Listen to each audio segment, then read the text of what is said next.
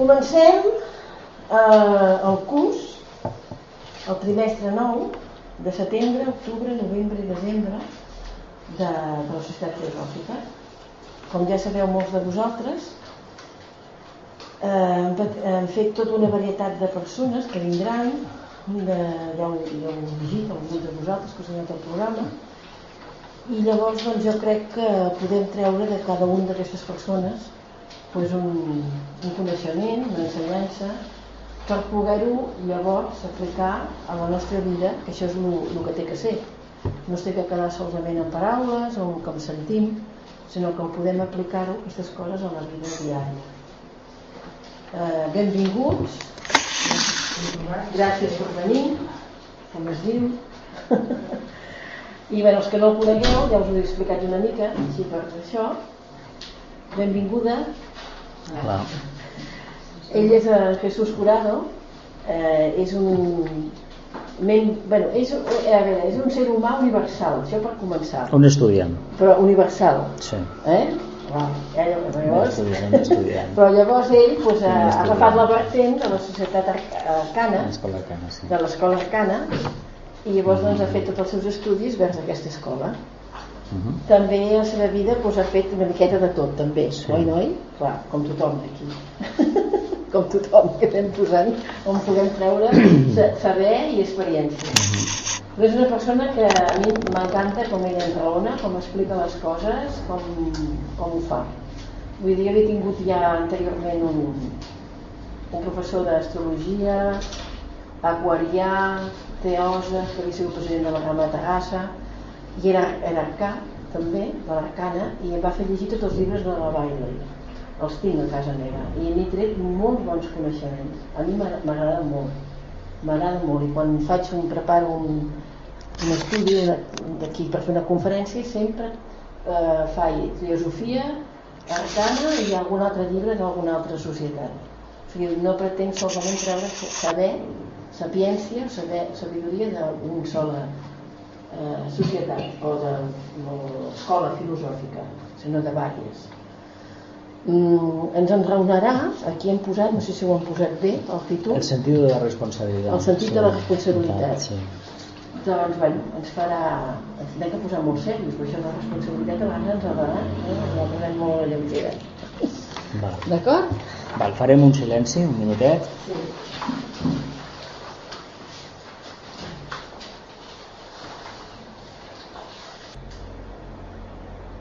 Bé, moltes gràcies i gràcies novament per convidar-me a participar en aquesta, en aquesta primera clase del curs 2011-2012.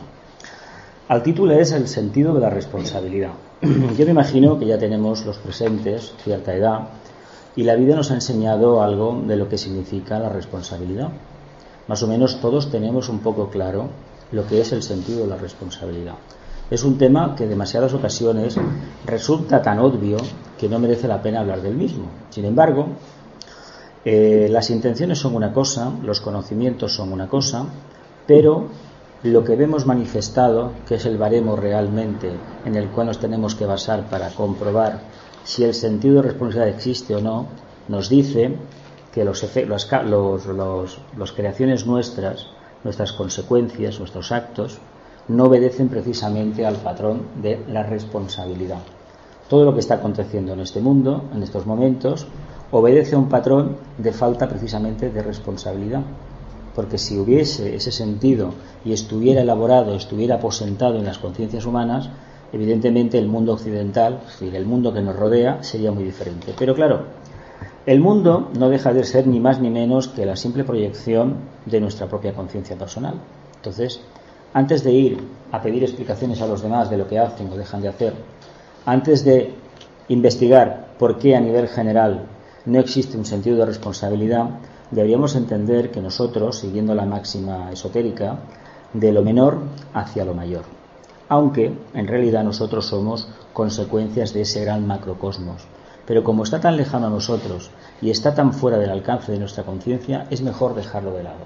Pero tengamos en cuenta una cosa, si nos situamos en el centro de nuestra existencia, de nuestro grupo, de nosotros depende en todo momento irradiar en la correcta dirección. ¿Cómo lo vamos a aprender esto? lo vamos a aprender evidentemente a base de practicar la introspección. Yo me imagino que todos tuvimos una infancia, ¿verdad? ¿Qué nos pasó en la infancia? Pues que la responsabilidad, cuando se nos intentó inculcar unas pautas de conducta, esas pautas chocaron con la energía de nuestra propia personalidad que se estaba formando Evidentemente, por muy buena intención que tuvieran nuestros padres o nuestros educadores, aquello no dio el resultado que se intentaba que diese. También es verdad que se intentaba violentar nuestra naturaleza emocional, nuestra naturaleza mental incipiente, con una serie de dogmas y de creencias o de actos que lo único que hacían era cortarnos la libertad. Me diréis, bueno, ¿y esto por qué lo decimos? Pues lo digo porque mm, si miramos la historia del ser humano, veremos que el sentido de responsabilidad realmente ha existido durante toda la humanidad, desde que el mundo es mundo, desde que se produce la famosa venida de los ángeles solares hace unos 18 o 20 millones de años, según la doctrina secreta, a la época lemuriana. Bien, pero vamos a dejar de lado toda esa etapa, que no la conocemos ni mucho menos, la conocemos a nivel general, pero no entramos en el detalle. Fuimos nosotros encarnados en aquel momento, pero no tenemos una referencia clara. Sin embargo, nos vamos a acercar para entender un poco el sentido de responsabilidad y poder llegar al siglo XX y al siglo XXI. Vamos a acercarnos, por ejemplo, por ejemplo, por ejemplo, 500, 600, 700 o 2000 años atrás. ¿Os gusta la historia? Me imagino que sí, que a la gente, pues a todos los que nos llegamos al mundo de la teosofía, del esoterismo, hemos leído a los autores teósofos o a Maris Bailey, en cierta medida la historia nos da una pauta para reconocer y comprender el presente. Una cosa muy diferente es tener la conciencia anclada en el pasado. Eso es una cosa. Pero la historia la tenemos que conocer, está ligada a la memoria. Y la memoria no es lo que mucha gente supone una continua fuente de tortura, sino que es un referente del cual hubo que haber sacado una lección correcta para vivir el presente de una manera mucho más armónica. Sucede que cuando la historia, la nuestra, o la de la sociedad, o la del mundo, nos causa problemas, es porque ese análisis no lo hicimos en su momento, no transmutamos esas emociones en verdadero amor y en estos momentos nos están provocando una desazón interna considerable. Entonces preferimos, si sale por televisión un reportaje de la guerra de hace 200 años o de no sé qué, apagarlo. ¿Por qué? Porque nos recuerda una parte de nuestro pasado que no se aplicó el sentido de responsabilidad porque no lo conocíamos y hemos preferido aparcarlo. Yo digo una cosa, cada vez que algo en la vida nos produce desaliento, nos produce resquemor, nos ofende, nos altera, eh, la tendencia natural de la persona que no tiene el sentido de responsabilidad desarrollado es apartarlo. Eso no se toca. Bien, os voy a decir una cosa.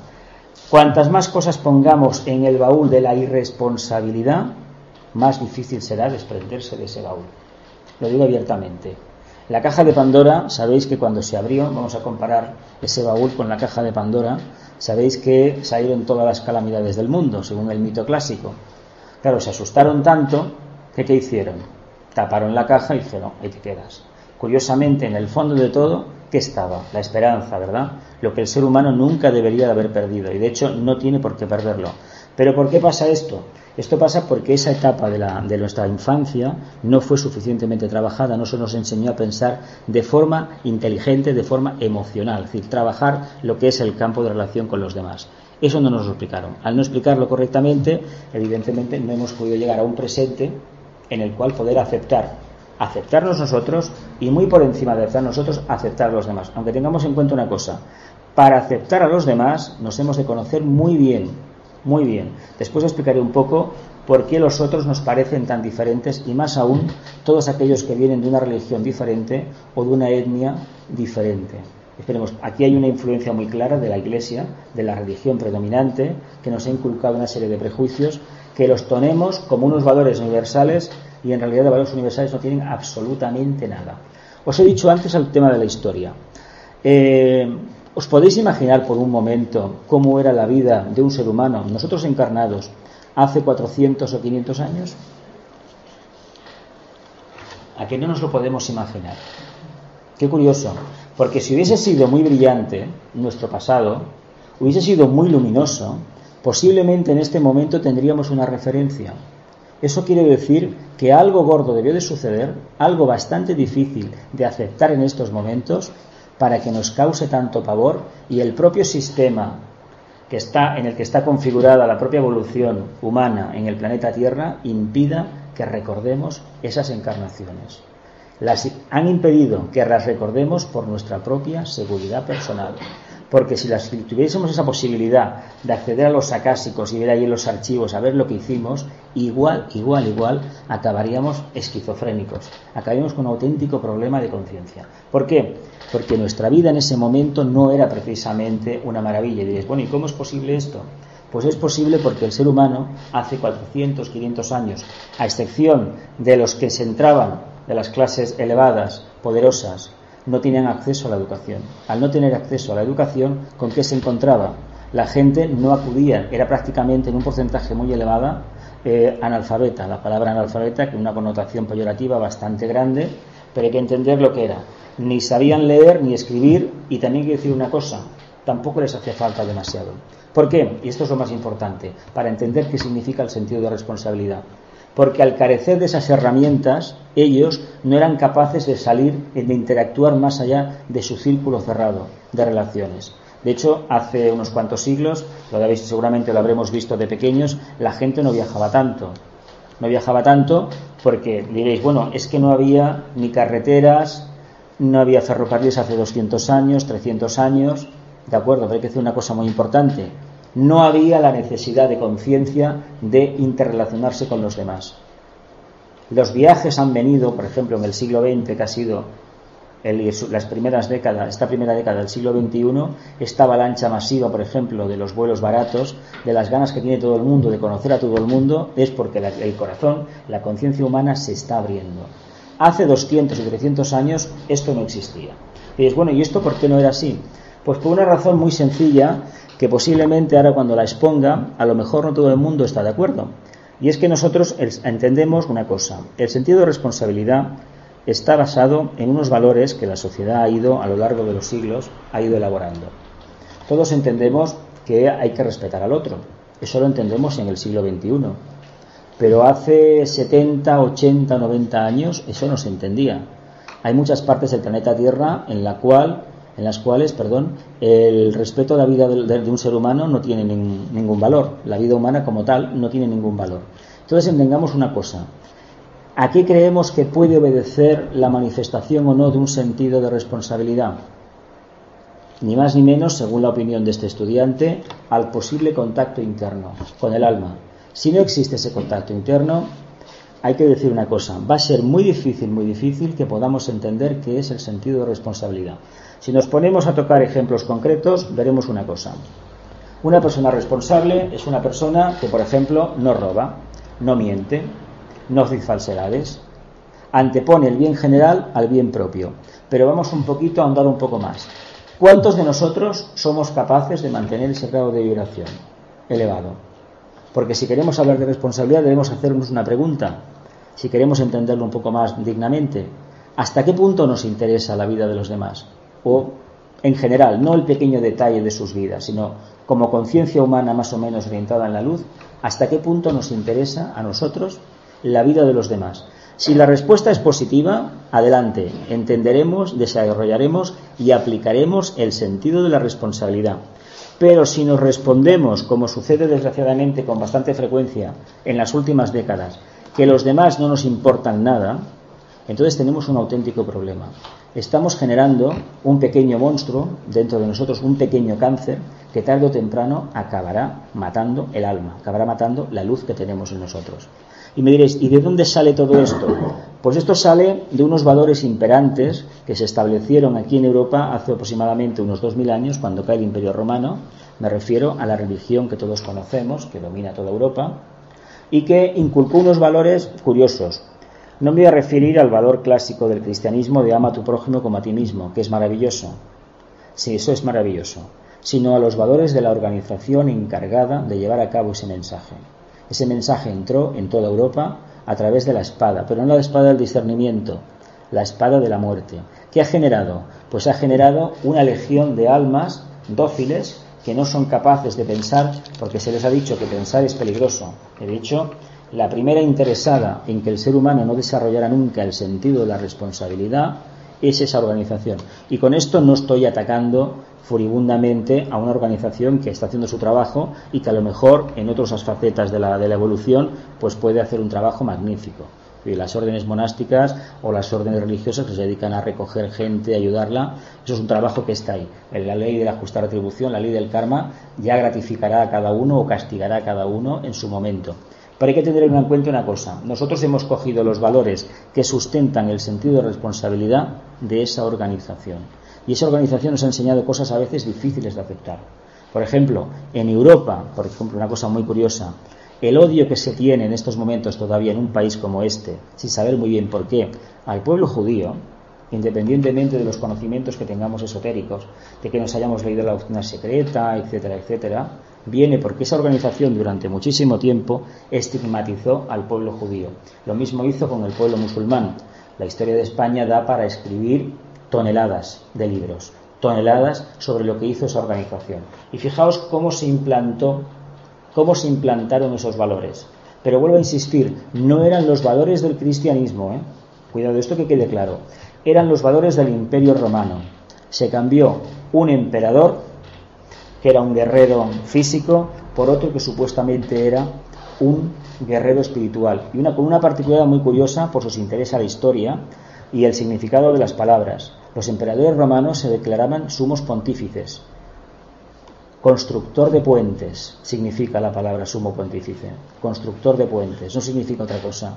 Curiosamente, esa organización también se ha aplicado ese nombre. ¿Pero qué han hecho? han intentado imponer una creencia y un código de valores. ¿Con eso qué, qué se pretendía? Pues ni más ni menos que el ser humano no llegara a pensar. Si el ser humano piensa, es capaz de descubrir la luz. Eso lo sabemos todos. Buda nos lo enseñó, Platón lo enseñó, Krishnamurti lo ha enseñado, mm, Blavatsky lo ha enseñado, todos los, todos los filósofos de la antigüedad o grandes pensadores o grandes, grandes guías que ha tenido la humanidad nos han hablado de ese mensaje. Pero ¿por qué tanto interés en que no se piense? porque en el momento que un ser piensa, automáticamente rompe las cadenas de la esclavitud. Por eso os decía que hace 500 y 100 años éramos prácticamente esclavos. Éramos prácticamente esclavos. Y diréis, bueno, ¿y en el Imperio Romano qué sucedió? Pues en el Imperio Romano había una libertad que en la Edad Media, en los mil y pico de años de la Edad Media, no han habido.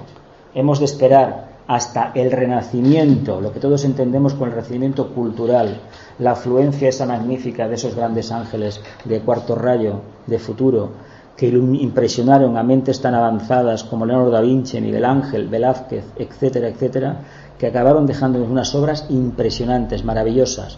Y sobre todo hemos de esperar al siglo XVIII, en las que hay una explosión de libertad acuariana increíble que gracias a que esos valores fueron manifestados en ese momento, con la Declaración Universal de Derechos Humanos, de Derechos del Hombre, perdón, de la Revolución mal llamada francesa, de hace 200 y pico de años, a partir de ahí el ser humano, en cierta medida el alma humana, en acción, empieza a tomar conciencia de su destino.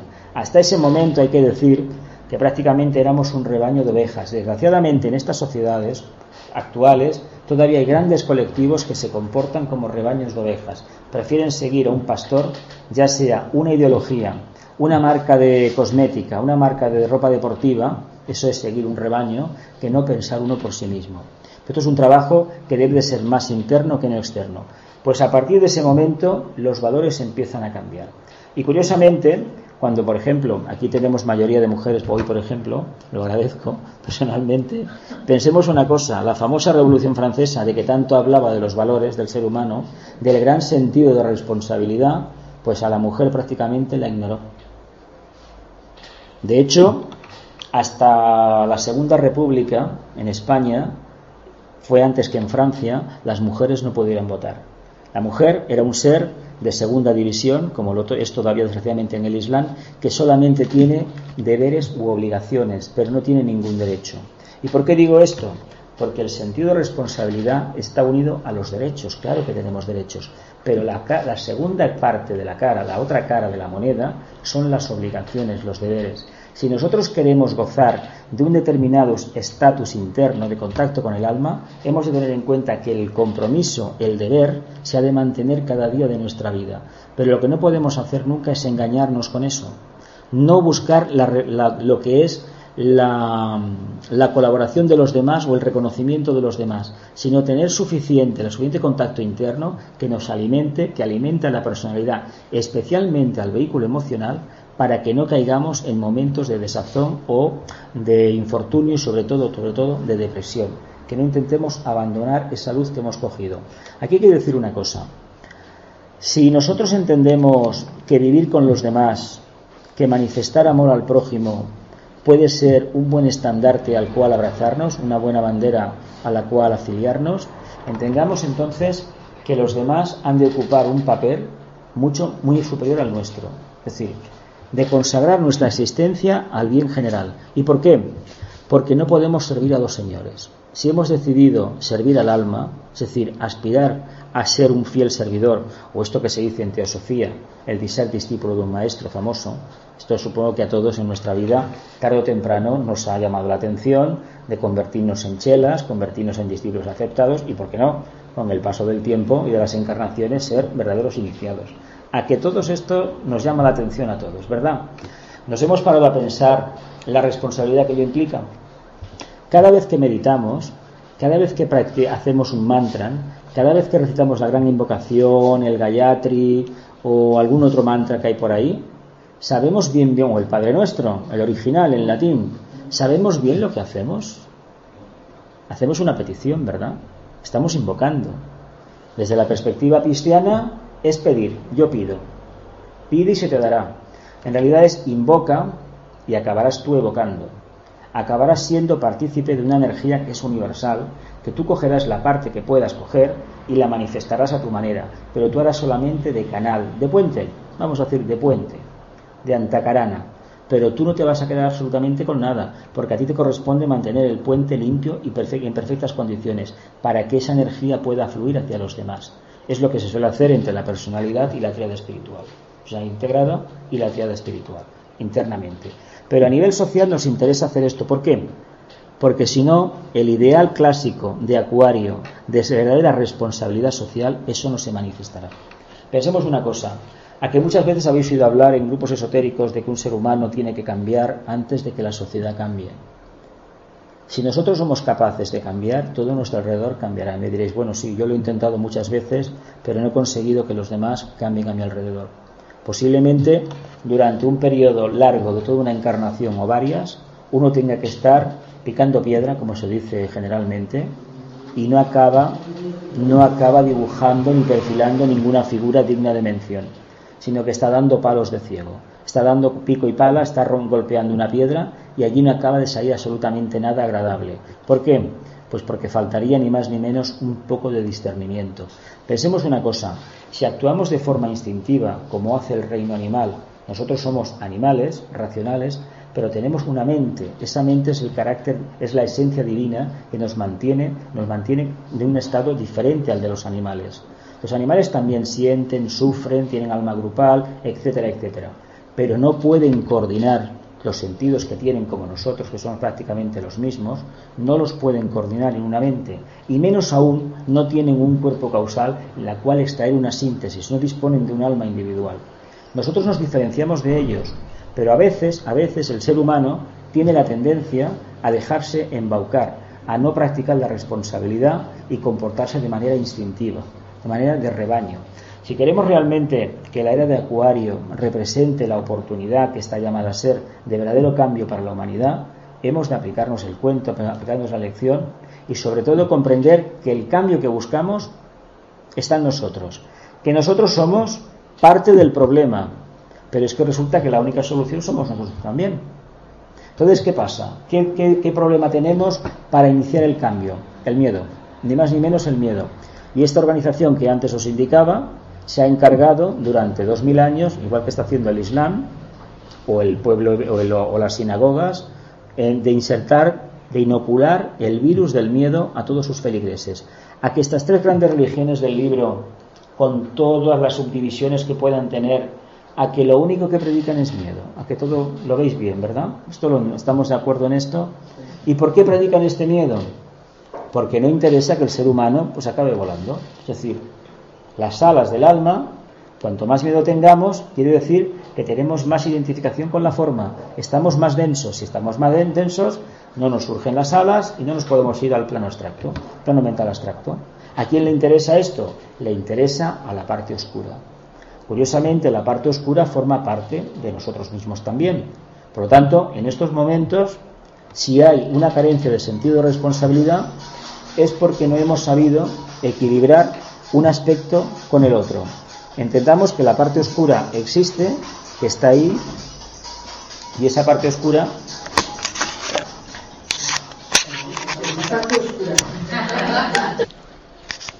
Pues bien, esa parte oscura, que no es ni más ni menos que la parte personal nuestra, no vamos a hacer ahora elucubraciones de lo que es la parte oscura ni nada de nada, la parte oscura es cada acción que nosotros hagamos, cada pensamiento, cada deseo que tengamos para alimentar la personalidad, ya sea el prestigio social, la riqueza, el conocimiento, la falsa espiritualidad, cuidado, cuidado con esto, todo eso es alimentar la forma. ¿Qué debemos de hacer entonces? Lo contrario. Si no queremos actuar, si no queremos cambiar, solo lo sabemos, en esoterismo más todavía, y a los que os interesa la astrología, pues seguramente que también lo sabéis, que cuando un ser humano no quiere cambiar, la ley de la justa retribución le presenta una oportunidad magnífica, la ley del karma. O le surge una enfermedad imprevista, o a su pareja mm, le pasa algo, muere, fallece, pierde el trabajo, o realmente le ponen las peras a cuarto. A que todo esto nos ha pasado en determinados momentos de la vida. Pues es una oportunidad única, única, maravillosa, interna, para que realmente entendamos qué papel juega en nosotros la parte oscura. ¿Cuántas personas, después de un proceso, por ejemplo, de una enfermedad aparentemente incurable, han resurgido como el ave fénix de sus propias cenizas? Montones, ¿verdad? Aquí conocéis mucha gente que, le ha pasado por esa experiencia maravillosa. Digo maravillosa porque el alma se ha manifestado. Desde el punto de vista de la forma, lo que ha sucedido hay que decir una cosa no debería de importar demasiado. Entendamos que mientras estemos en estos planos tenemos que pagar un tributo a los tres señores que tenemos aquí, al físico etérico, al emocional y al mental concreto. Pero que esto es ni más ni menos que un espejismo, porque no son reales. Lo que es real es lo que está aquí arriba. Mientras estemos actuando aquí abajo, entendamos que eso es así. Si es así, no nos preocupemos más de la materia. Si nos tiene que venir una enfermedad, si nos tiene que venir algo raro, seamos responsables. Ser responsable es ser coherente ser constante en el camino de acercamiento a la luz. Miréis, bueno, ¿y cómo desarrollamos todo esto? Pues en estos tiempos, antes os he hablado de esa organización que ha impuesto un modo de pensar curioso. Y es una organización que está muy ligada también, aunque ellos digan oficialmente que no, al surgimiento del sistema económico que sustenta el mundo en estos momentos, el sistema capitalista. Es decir, el sistema capitalista sabéis que está basado no en lo que los teóricos del liberalismo económico dicen, de la reparto de la riqueza, porque esto en estos días no se lo traga nadie, abiertamente. La crisis actual es un ejemplo de que el reparto de la, de la riqueza es una intelequia increíble. Hace 40 o 50 años la riqueza, curiosamente, éramos menos, pero estaba más repartida. Ahora somos más y ahora resulta que todo está en manos de cuatro y el resto no tenemos que ir con, el 95% del resto de la humanidad. Claro, aquí falla algo. Pues no dicen, no se atreven a decir que esa forma de pensar que viene, que procede de la, de la forma de interpretar unos supuestos mensajes divinos que ha generado unos valores de sumisión tremendos a la conciencia humana, lo han aplicado al sistema económico actual. Y todo el mundo acepta, per se, por forma natural, porque es así, de que a ti se te trate como un número, por ejemplo, en todas partes. Que tú para en el, en el mundo laboral, pues tú no cuentes nada la persona que aprieta tornillos, si es que los aprieta porque lo hacen las máquinas, o la persona que está de teleoperador o barriendo una calle, pues sea algo, no ya un ser humano, sea algo prescindible. Aquí que vemos una falta de valores totales, totales, totales. Hace 40 o 50 años no se consideraba así, aunque nunca hay que decirlo claro, el capitalismo ha tratado a la parte, a la parte asalariada de una manera maravillosa. ¿eh? Tampoco lo ha hecho el comunismo, porque aquí una dictadura al revés una dictadura de Estado. Aquí nos hemos pasado de, un campo a otro. ¿Qué habría que hacer entonces? Pues educar en unos valores completamente distintos, unos valores verdaderamente humanos. Esta crisis que estamos viviendo no es económica, nos están engañando como, a chinos.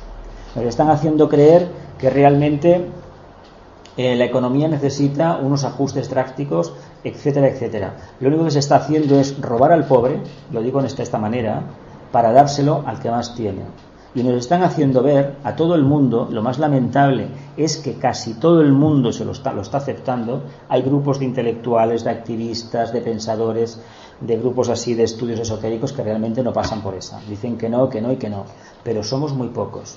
Sin embargo, ese pensamiento, ese valor que da un sentido de responsabilidad determinado, está haciendo que mucha gente acabe pervirtiendo los valores que tiene.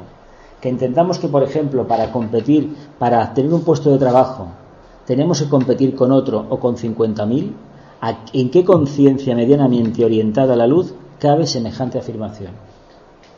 Yo me hago la pregunta, la dejo en el aire, después en el coloquio podríamos hablar del tema. También es verdad que si caemos en el otro extremo, en el de dar ayudas de todo tipo, a la gente no le posibilitamos que se espabile, que extraiga los mejores recursos que tiene. Pero entre un campo, un extremo y el otro, deberíamos encontrar la virtud. En este momento no la hemos encontrado. Y todo apunta de que en los próximos años este espíritu que hay de, competitividad y sobre todo de acaparación de, bienes, de acumulación continua como los avaros y venga a acumular, acumular, acumular para nada, para nada, solamente para la satisfacción del yo personal y decir, yo tengo más que tú, el año pasado gané 5 y este, este año he ganado 8, el año que viene tengo que ganar 17. ¿A qué precio? Pues al precio de arruinar la vida de los demás.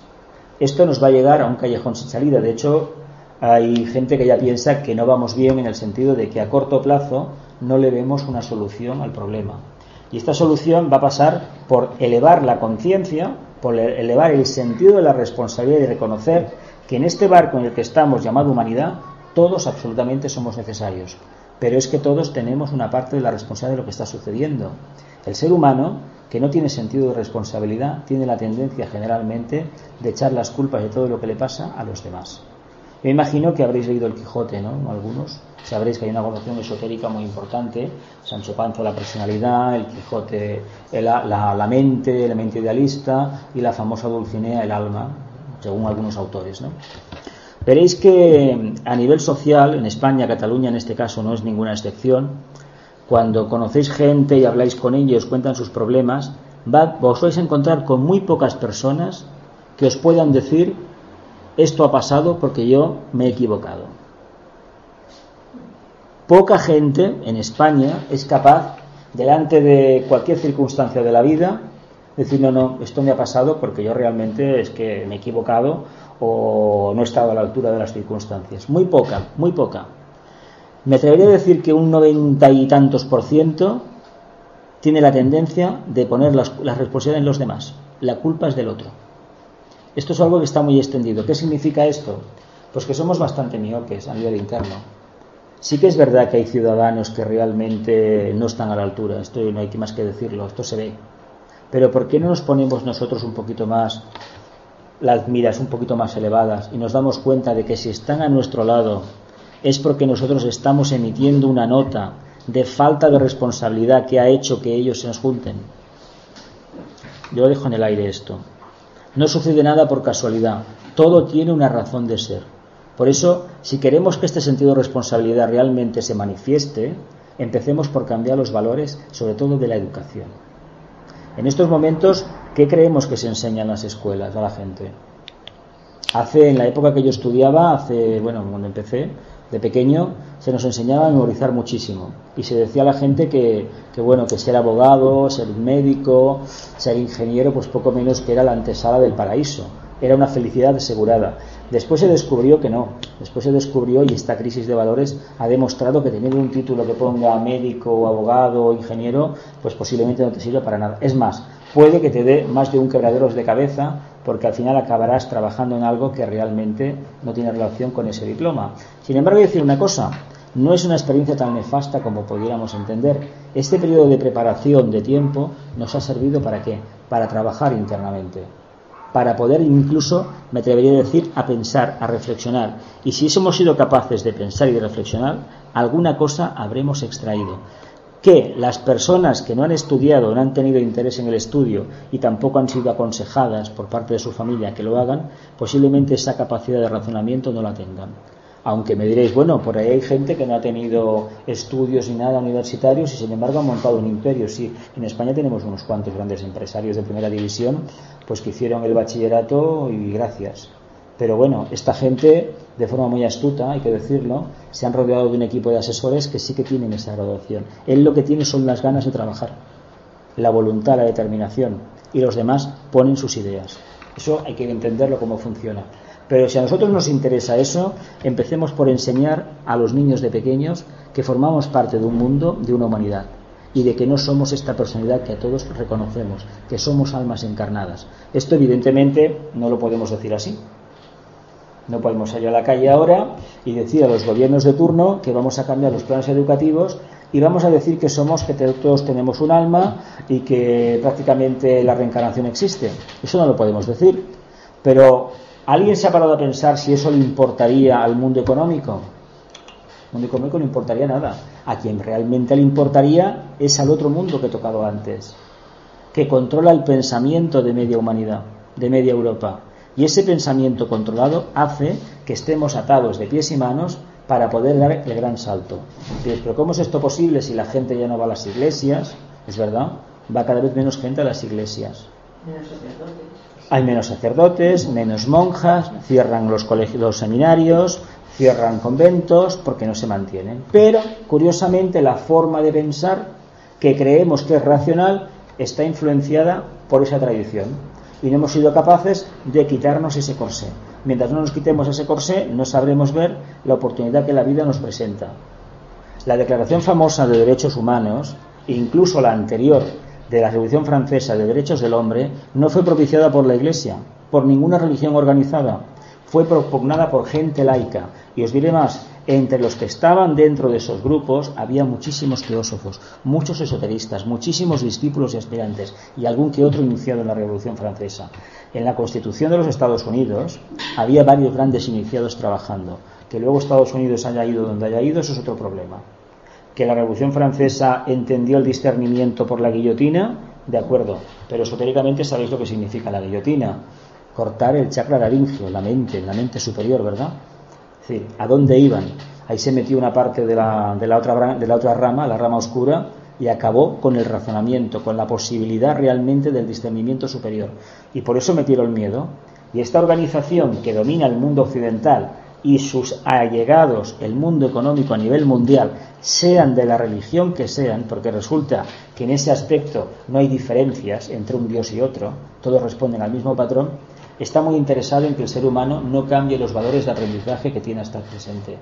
Por eso no se va a enseñar de momento a corto plazo ni la existencia de la reencarnación, ni la supresión de la condenación eterna, sino que se van a seguir enseñando los ideales jerárquicos de su jerarquía, de respeto al jefe, de sumisión absoluta y de convertir al ser humano en un autómata. Esos valores los ha dado esa organización. Yo os invito a que no aceptéis lo que yo os digo al pie de la letra, sino la simple contribución de un estudiante de esoterismo, de teosofía, y que investiguéis por vuestra propia cuenta. Y veréis que tal vez encontráis cosas muy, muy importantes, muy llamativas, de por qué todavía ese sentido de responsabilidad no está manifestado. Tenemos, por ejemplo, eh, guerras en el mundo. A ver, lo que hemos visto con este país último del norte de África es de juzgado de guardia. De juzgado de guardia. Nos cargamos al, jefe, al, país, pero luego, claro, firmamos un protocolo de reconstrucción. A ver, esto hace 200 años o 50 años tenía otro nombre. Eso se llamaba de otra manera antes, ¿no? Se llamaba ir a robar literalmente. Es trabajo de bandoleros, ni más ni menos. Pero claro, nos hemos tragado nosotros que por nuestra propia seguridad hay que hacer eso. Cuidado con esto, porque si practicamos esa política, esa manera de trabajar tan irresponsable, lo que le hemos hecho al pueblo libio, por ejemplo, o al pueblo que sea del mundo, al pueblo iraquí, nos acabará pagando, pasando factura a nosotros. De esa manera no se puede ir. Por eso, cuanto más de nosotros ciudadanos vayamos cambiando, vayamos generando grupos, vayamos cambiando la opinión pública, los dirigentes no tendrán más remedio al final que someterse a los dictados de la opinión pública. Mientras la opinión pública solamente esté interesada en que gane el equipo de turno y nada más, y en pasárselo bien, no haremos a ningún sitio. Si al ser humano se le enseña desde pequeño que debe de anteponer el bien general al propio, desde lo más pequeño de la escuela, y no decir que es superior a los demás porque habla varios idiomas, porque tiene el color de la piel diferente porque su padre tiene mucho dinero, si mantenemos esos valores, nunca, nunca alcanzaremos el equilibrio que esta humanidad necesita. Y el sentido de responsabilidad en este aspecto está completamente ligado al sentido de los valores, sobre todo al sentido del equilibrio. Es decir, el equilibrio entre lo que es el alma y la personalidad, que eso a nivel general vemos muy bien, bueno, yo os invito a que lo veáis cada día, hay una tendencia, la, la encuentro a ver hasta cierto punto razonable en el mundo esotérico, en el mundo de teosofía, de por ejemplo de rechazar las noticias de la televisión o de los informativos, porque bueno, hablan siempre de lo mismo, sí que hablan de lo mismo, pero es que el mundo está así. Nuestra actitud es que aunque haya un terremoto en Japón, haya un atentado terrorista aquí o allá, nosotros hemos de ver eso como una posibilidad que tiene el ser humano de encontrar la luz nada más. Y mira lo que os digo, de encontrar la luz. Pues sí, porque cuando hay un atentado terrorista o un terremoto, lo primero que hacemos es no acordarnos de Dios, no acordarnos del Creador, no reconocer que todo eso forma parte del quehacer diario. Y tenemos tendencia a sacar lo peor que tenemos de nosotros y volcarlo contra los demás. ¿Qué conseguimos con eso? Si hay un atentado terrorista, por ejemplo, y nos sale la parte irresponsable, ¿qué estamos haciendo? Alimentando la parte oscura. Con lo cual, dentro de un tiempo, tendremos otra experiencia de ese tipo. Con lo cual no habremos aprendido nada. Si se nos están dando cada día oportunidades para que realmente practiquemos la responsabilidad. Si decidimos quedarnos atrás y actuar de meros autómatas, de comparsas de lo que está pasando, estamos alimentando la parte oscura. Aquí hay que decir una cosa que a lo mejor a alguien pues puede que le ofenda. El ser humano se nos ha enseñado desde pequeños a que teníamos que ser buenas personas, a que todo esto, a todos nos lo han dicho, ¿no? Pero nos han dicho lo que significa ser una buena persona desde el punto de vista de los valores que predominan en esta sociedad. Una buena persona es una, buena, una persona pasiva, es una persona que no da problemas, un autómata. Eso es una buena persona para el sistema económico y político, cultural que hay en el mundo occidental. Toda Europa, Estados Unidos, Japón, Australia, Nueva Zelanda, Sudáfrica, Argentina, Chile, México, mm, Canadá, no sé si me dejo algún país. Esos son los valores de la sumisión. ¿Y eso es ser una buena persona? ¿A que no? ¿A que no? ¿Qué es una buena persona entonces? Aquella que piensa, aquella que hace algo por cambiar no tanto su vida física, sino su vida interna. Y si cambia su vida interna, tarde o temprano los cambios se manifestarán a nivel externo. Yo llevo hablando, me parece que son 44 minutos, el tema puede dar para mucho más, pero me gustaría que iniciáramos un diálogo, que se hicieran preguntas porque no he tocado para nada el trabajo interno, el trabajo de contacto con el alma, que es el que sustenta la verdadera responsabilidad. Una persona que quiera contactar con el alma tiene que manifestar una, una personalidad intachable, una actitud intachable en la vida. Dime, dime. Sí, yo quería comentar esto que has dicho de la, de la responsabilidad. También está implicado el miedo. El miedo, claro, Porque, la parte oscura. Claro, tenemos unos patrones mentales establecidos desde muy jóvenes y desde muy pequeños eso se hace como un cuadrado ¿no? de ideas que se nos han grabado aquí a nivel eh, de Instintivo. neuronas y a nivel de todo nuestro código de ADN, porque funcionamos así, a través de hologramas. Y romper con eso a veces el miedo te impide que puedas cambiarlo porque desconoces otra cosa. Y como desconoces otra cosa, te agarras en lo que tienes. Y eso muchas veces no puedes entrar en debate con una persona porque no lo puede aceptar, porque el miedo está por delante Mira. y no quiere cambiar sus ideas por miedo a perder lo que tiene. Entonces, claro, ahí es una, una cosa que, que podrías Mm, mira, no sé Rubí porque no conozco mucho el caso de esta ciudad, pero Barcelona, sabéis que tenía murallas, por ejemplo. ¿Tienen qué? Murallas. Ba- murallas, teni- Barcelona tenía murallas. Girona tenía murallas, eso sí que lo sé, pero Rubí, como en aquella época me imagino, También había murallas. y había, ve, En la mayoría de pueblos. Y habían, ¿no? Había un Y, castell, eh, ¿Por qué había murallas? Porque había miedo. Había miedo a lo desconocido, al otro. No aceptar al otro. No aceptábamos al otro. Que es, es que aquí está. Es que si nos invaden, la invasión es un cambio. Cada vez que vienes, que rompe, se abre la muralla y entra, entra algo nuevo, una corriente nueva de vida, nosotros automáticamente cambiaremos. Ellos también cambiarán, cogerán algo, pero el miedo es ese, a reconocer que existe el otro y a que podemos cambiar. Por ejemplo, ¿qué le pasa a este pueblo que todos conocemos, que hasta hace poco era nómada y que todavía la sociedad española no acaba, o que catalana no ha acabado de aceptar del todo, al pueblo gitano? Por ejemplo, viven enclaustrados en su mundo. A pesar de que tengan negocios, generalmente no trabajan para los demás, trabajan para ellos. No está igual como Roja, pero casi casi. Casi, casi. ¿Por qué? Porque saben muy bien que en el momento que se abran, de forma instintiva lo saben, pierden. Y aparte que entre ellos se rechazan. El que ha cambiado un poco, lo apartan. Que los musulmanes hacen exactamente lo mismo. Cuidado, ¿eh? que ahí también hay mucho que hablar. Y los chinos igual. Cuando uno se sale de madre ya eres fuera. ¿Qué significa todo eso? Pues que tenemos miedo. Cuando uno rompe la muralla, quiere decir que deja de actuar de manera instintiva. Ha roto esa ligazón, ese, esa ligazón de Virgo precisamente, que te, mantiene atado a la materia, y realmente al romperla nace la conciencia. Si nosotros supiéramos que nosotros está la clave y la- el problema y la solución del problema, eh, tendríamos el trabajo completamente allanado. Pero todavía nos empeñamos en que podemos vivir dentro de la muralla con el miedo y al mismo tiempo coquetear con el alma, y es imposible. No lo podemos hacer. Si lo hacemos, si perseveramos en esa actitud, tarde o temprano eh, la ley de la justa retribución nos pondrá una prueba difícil. Y buena, y buena, buena además. Quiero aclarar Diga. que estas vacaciones la Asociación Sofía ha organizado una semana donde ha venido un señor filipino. Ah, ujú. Eh, no me digáis, sé que se llamaba Vicente Chao. Vicente. Vicente Ochín o... Chao, Chao Chin, Chao Chin. Sí, el proceso de autotransformación, el libro que Bueno, enviaron. pues ha sido una experiencia muy buena, porque todos los que habíamos allí, que éramos casi 100, no exacto, no sé, nos hemos trabajado cada mañana, cada tarde, es la primera vez que lo veo en Científica y hace muchos años que pertenezco a ella, ¿eh? que hemos trabajado cada uno de nosotros. Primero nos hacía hacer por, por pareja. Es que el, el material que envió era ese. era buenísimo porque era sin la mente, sin la mente, porque eso se lo pregunté yo. A ver, yo tengo que observarme ese miedo, ese tal, porque es como trabajan los psicólogos y los psiquiatras. Dice, no, Es que hay que hacerlo No. con el corazón. no, no, espera, espera, es del corazón, claro, pero ¿cómo se abre? ¿Cómo se trabaja con el corazón? Él dijo, tú fijas la cosa que quieres superar, que quieres tú traspasar, que quieres comprender, que quieres que eso se funda, tú pierdas, eh, se pierde la energía de esa miedo, de esa frustración, de esa manía, de esa fobia, todo esto que cogemos los humanos, que tenemos un montón.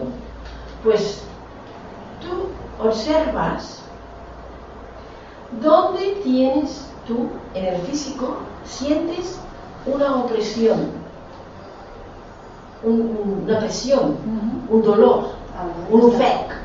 ¿Dónde? ¿Qué chakra te va? No, no, no, pero no, no dijo ni chakra, él dijo zonas, del- incluso puede ser aquí, puede ser aquí, no es un chakra, es una zona del cuerpo. ¿Por qué? Esto pensemos, los que conocemos el mundo oculto, esotérico del, del aura, sabemos que en el astral estas cosas se depositan en el aura astral ¿m? y que pueden oprimir ciertas eh, mm, células del organismo. Pero es que el cuerpo también tiene memoria. Sí, pero, pero primero se hace en el astral, perdona, siempre de arriba abajo, abajo. nunca, no, nos equivoquemos que si no estamos trabajando como trabaja la gente de los médicos y todo esto, no. Los que estamos dentro del ocultismo tenemos que saber el esoterismo que siempre trabaja de arriba a abajo. De dentro y hacia donde afuera. se hacen las enfermedades, los bloqueos, los miedos, las adentro, frustraciones y todo, el resultado de nuestro proceso se queda cla- clavado en el, en el aura astral. Que eso les dice que lo dicen muy Sí, bien. sí, no, no. Vale. Pues eso es lo que hay en nuestra aura. Y nosotros tenemos que estar de una forma muy paciente, tranquila, como si fuéramos la misma persona, pero sin imbuirnos en eso, porque si nos imbuimos hacemos servir la mente, y es lo que él no quería, y él no es su procedimiento. Él nos hizo sentir en el cuerpo físico ese dolor que, que sentimos cuando se produce una situación. Si hemos reñido con el marido, si, eh, no sé, cualquier cosa, miedo, por ejemplo, aquí se superó, dos personas superaron dos cosas muy locas. Una de pequeña no, se, no podía entrar al agua, se acabó bañando hasta aquí y nadando en el mar.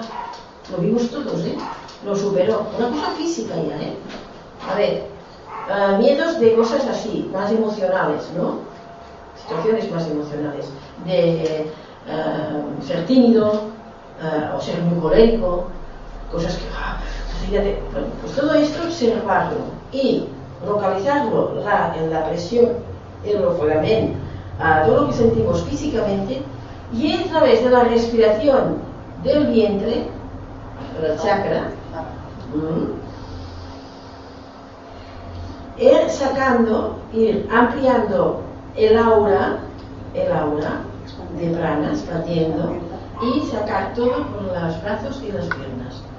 Se lograron cosas, bueno, allí lloraban, lloraron personas y hombres, mujeres, todos, ¿eh? sacando cosas. O sea, controlado, ¿eh? porque yo he visto esto, catarsis de cosas de yoga, que tampoco, no sirve eso. Pero eso fue una forma muy eh, ordenada, muy equilibrada, con mucho respeto las personas, porque no nos conocíamos uno del otro, ¿eh? y ir conduciendo. Que, que, que veías que personas decían, no, no, no, no, no, yo no puedo más, yo no puedo más, no quiero, no puedo. ¿Cómo que no puedes? Venga, yo te acompaño, yo estoy aquí contigo, no te dejo solo. No tengas miedo de estar solo, estamos aquí los dos, trabajando, o las dos, y venga, y dale. Hay una chica que me dio una cosa muy sencilla, que no aceptaba que cinco mujeres fueran a ver su casa porque sabía que cuando entrarían empezarían a criticarla. Y claro, eso le daba un miedo que bueno, que no podían. Pues ya me han telefonado que las ha llamado para no sé qué día que fueran. ¿Entiendes? O sea, cosas no son tontas, pero son cosas que llevamos muy adentro a veces. El miedo es instintivo, claro. es, irracional, pero tiene, tiene una causa generada en el pasado. Hay muchos miedos, hay muchos miedos. Por eso si en esta encarnación no somos valientes, no somos osados, Además, cuando se ha hablado del tema ha entrado un rayo de luz tremendo por la puerta. Entonces, si no somos osados, si no somos responsables, si no aplicamos el sentido de responsabilidad, porque aquí hay que decir una cosa. Cuando nosotros eh, hablamos del mundo esotérico y de la responsabilidad social que tenemos cada uno de nosotros como aspirantes, estudiantes, discípulos o lo que seamos, eh, debemos entender que en nuestras manos está trabajarnos la personalidad, ni los momentos de euforia sin sentido, ni los momentos de depresión sin sentido, y menos aún los ataques de cólera o los ataques, las, etapas de irascibilidad, de insulto, etcétera, etcétera. Si caemos en eso, quiere decir que el contacto interno no está demasiado claro. Y si está, hay algo aquí abajo que no hemos limpiado bien. Si queremos vivir en el ático, arriba, viendo la luz del sol continuamente, con contacto con el alma, la primera planta, el entresuelo, el principal deben de estar en perfecto orden. Es no puede ser que nos llamemos espirituales, que nos llamemos personas orientadas a la luz y tener unos problemas emocionales tremendos. Ahora bien, puede suceder que tengamos una vida normal y corriente y que no sepamos que tenemos algo por ahí que hay que trabajar. Eso puede suceder, ¿eh? Y que puede ser que algún día alguien nos lo sugiera o incluso la, la famosa ley del karma nos presente una oportunidad y salga a flote ese problema. Eso puede suceder. Y de hecho mucha gente que está toda la vida en el, toda una vida encarnación meditando no ha sido capaz de darse cuenta de un problema que tiene. Pero eh, aquí tampoco hay que ser crueles, hay que ser honrados y sobre todo eh, tener muchísima compasión, esperar que su propia luz, la propia luz del otro, sea capaz de iluminarlo. Hay gente que no sabe que en el fondo está haciendo, por ejemplo, servicios sociales porque tiene un apego a sí mismo increíble. Si esto es así. Hay gente que, por ejemplo, por ejemplo, va a organizaciones de estas que se dedican a dar de comer a los pobres una vez por semana en Barcelona, pero porque tienen un apego a sí mismas increíble. Esto es así. ¿Es criticable? Yo me guardaría mucho de criticarlo, aunque yo lo haya visto o nosotros lo hayamos visto. ¿Por qué? Porque llegará el momento, esta persona está haciendo un bien, pero a lo mejor no ha sido capaz de darse cuenta que lo está haciendo un bien para que en el fondo le digan o le gratifiquen a nivel emocional lo bien que hace las cosas y lo, y lo, y lo amorosa que es y lo servicial o lo buena cristiana que es, por ejemplo, o buena maometana, porque también hay islamistas que hacen esto. Es decir, tengamos en cuenta que ya llegará el momento que su propia alma le preguntará decir, oye, esto que estabas haciendo realmente como que no, haberte trabajado antes otra cosa. Pero claro, no podemos decir nunca a nadie, te falta esto, te falta lo otro. Eso no lo podemos decir. No, no. No podemos decir a nadie, te falta amor, porque claro, si decimos te falta amor, aquí hay un orgullo muy grande por nuestra parte, un orgullo intelectual. Y si existe ese orgullo intelectual, a lo mejor no hemos sabido capaz de comprender que ese alma, que está manifestada a través de esa otra persona, de ese compañero, de ese marido, de esa mujer, de ese hijo, está viviendo su propio karma, sus propias vicisitudes. Y tiene que pasar por esa prueba, tiene que coger el cáliz de su vida, y tragarse hasta la última gota de ese elixir que le han dado, que no le gusta nada, hasta que descubra lo que es el amor. No podemos decir a la gente, el amor es esto. Si después de dos mil años diciendo que ama a tu prójimo como a ti mismo es la clave de la entrada al reino del cielo, ¿cómo es posible que el cielo del cielo todavía no esté en la tierra? porque la gente no ha reflexionado sobre el tema. Muy pocos han pensado sobre ello y menos aún lo han puesto en práctica. ¿Alguna pregunta? Venga, que tenéis preguntas, ¿eh? que este tema de la responsabilidad para mucho. Una pregunta, porque en tu, en tu conferencia... Bueno, Charlita nada más, Charlita. Bueno, eh, y lo que me sugiere es que estás diciendo que, a ver si lo he interpretado mal, estás diciendo que eh, lo que nos está pasando, todas las cosas que nos pasan, eh, hay una causa a nivel interno, interno a nivel oculto, a nivel interno. De, o sea que nos las presentan, las dificultades de todo esto. ¿Hasta qué punto crees? Porque vamos a ver, eh, muchas dificultades que uno puede tener, a veces se las crea uno mismo. No es, que, es que no es necesario que haya un ser espiritual quien sea detrás que te ponga aquella prueba. A ver, muchachos, salta. ¿Entiendes sí, lo que sí. quiero decirte? O sea que muchas a ver, el- ¿hasta qué punto, cómo lo ves? A ver, tenemos, a ver, hay una cosa que se llama el libre albedrío, ¿no? Bien, el libre albedrío, mm, habéis escuchado muchísimas sobre explicaciones del mismo, yo tengo mi propia opinión. Según donde esté nuestra conciencia, el libre albedrío existe o no existe. Si vivimos la vida de la personalidad, esto es como a la persona que le hayan hecho una carta astral y muy orgullosamente la persona que le han hecho la carta, mira, me dijeron que me pasaría esto y curiosamente me pasa esto. Cada vez que Marte pasa por esta casa, zas, me pasa esto. Esta cuadratura con Saturno, mira los problemas que me da. ¿Sabéis por qué pasa esto?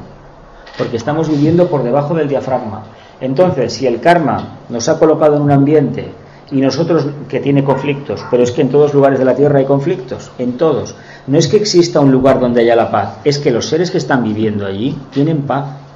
Y entonces al tener paz irradian y todo su ambiente emite una nota de paz.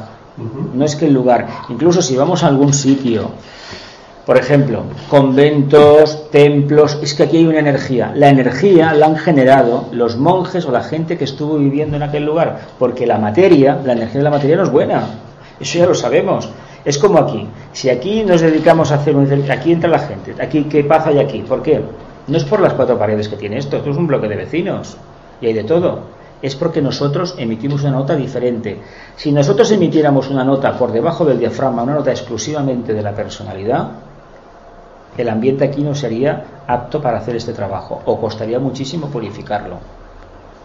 Es decir, si te colocan en un lugar y no intentas transmutar esa personalidad, todo lo que te sucede en cierta medida estaba ya des- predestinado, porque es la energía que traías. Como no eres capaz de esforzarte, de superarte, estás cayendo en el mismo error de la anterior encarnación. Que tú no lo sabes, evidentemente nadie lo sabe cuál era el error de la anterior encarnación.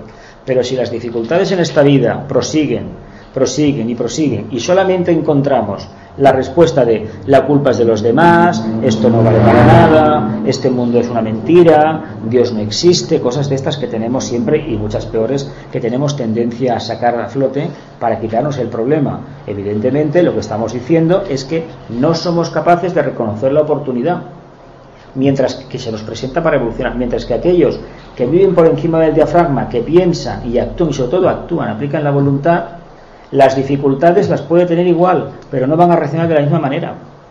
Hay gente que a lo mejor, en casos extremos, la pérdida de un trabajo, un matrimonio roto o la muerte de un hijo de forma violenta o prematura, pues le puede trastornar para toda la encarnación.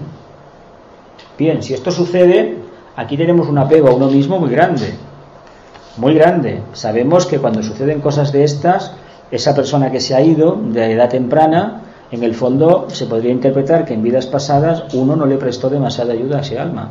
Y ahora te cambian los papeles y para que veas y aprendas, saquemos una conclusión. Por eso si no pensamos, no podemos comprender el mundo que nos rodea. El mundo que rodea, la emoción nos puede servir mucho, claro que sí, para aceptarnos a nosotros mismos más que nada. Pero debemos aplicar el pensamiento, hemos de discernir por qué nos suceden las cosas, sobre todo por qué reaccionamos de esta o de aquella manera. El ejemplo que ponía Margarita antes, de la escuela de verano. Es decir, ¿por qué reaccionamos de esta manera? La clave para saber el estado de conciencia que tenemos es la forma que tenemos de reaccionar, nada más, no hay otra. Uno puede decir, yo soy muy espiritual, de acuerdo, Por la calle hay un accidente de tráfico y acabas mm, soltando lo mejor que tienes dentro, lo más bajo. ¿Dónde está la espiritualidad, Señor mío? ¿Hay alguna cuestión emocional por medio que no funciona? Como no se nos ha enseñado a trabajar esto, las emociones, no se nos ha enseñado a aceptarnos como somos y a superarnos a nivel interno, evidentemente no podemos aceptar el mundo que nos rodea. No se ha enseñado el sentido de responsabilidad a mi modo de ver. La persona que nos esfuerza, todo lo que le viene, en el fondo es lo que estaba buscando. La persona que se esfuerza y se sale, lucha e intenta buscar una alternativa, a esta el destino no puede tanto con ella. No puede tanto. Y mira que a lo mejor tiene cien mil y una dificultades, pero las vive de una manera diferente. Da para mucho, ¿eh? Da para mucho. Es que cada uno llega hasta donde llega. Da para mucho, da para mucho, da para mucho. Dime, espera. la responsabilidad que nos han enseñado en plural, pues, pues que tenemos que tener dinero, porque claro, Los valores del sistema económico hay que imperante. tener propiedades, porque bueno, pues que hay que tener para sobrevivir, necesitamos comer, necesitamos beber, necesitamos tener un trabajo, sí, esas son las uy. Y que responsabilidades la gente piense bien nosotros. Pero espérate, porque ahora todo este esquema se está viniendo abajo. Acuario lo está tirando por tierra. Se está viniendo todo abajo. Porque en la India hay los sannyasis que tienen prohibido tocar dinero, ni propiedades tampoco. El mismo Krishnamurti nunca tuvo ninguna propiedad. Eh, Blavatsky, Littleter, no tenían propiedades. Y el dinero casi tampoco le tocaba. No, bueno, y Y Vicente ahora Beltrán. han sacado esta, esta película que es Vivir de la Luz, que ya ni el agua ni la, ni la comida, ni el agua ni la comida se ha demostrado que tampoco Es que estos valores que Entonces las responsabilidades que nos han enseñado no sirven. Es lo que comentaba antes, que está basado en una creencia, en una organización que mantiene una, pero no en el cristianismo o en el verdadero islamismo o el verdadero judaísmo, no es eso. Es la organización que ha representado esos valores, que ha inculcado miedo. Y ha inculcado esos valores porque le interesaba manifestar un sistema económico determinado. ¿Por qué tanto interés en acumular riqueza? ¿Para qué? Para dejarnos como los faraones egipcios. Porque que se sepa, esos son valores que se quedan aquí. Que yo sepa, nadie se lleva las plazas de parking, ni la, ni la, ni el- ni la casa de la Molina o el apartamento de Tosa, nadie se lo lleva más allá, que yo sepa. ¿Verdad que no? Se queda aquí. Sin embargo, han esclavizado nuestra conciencia durante toda una vida. Estás esclavizado para Exactamente.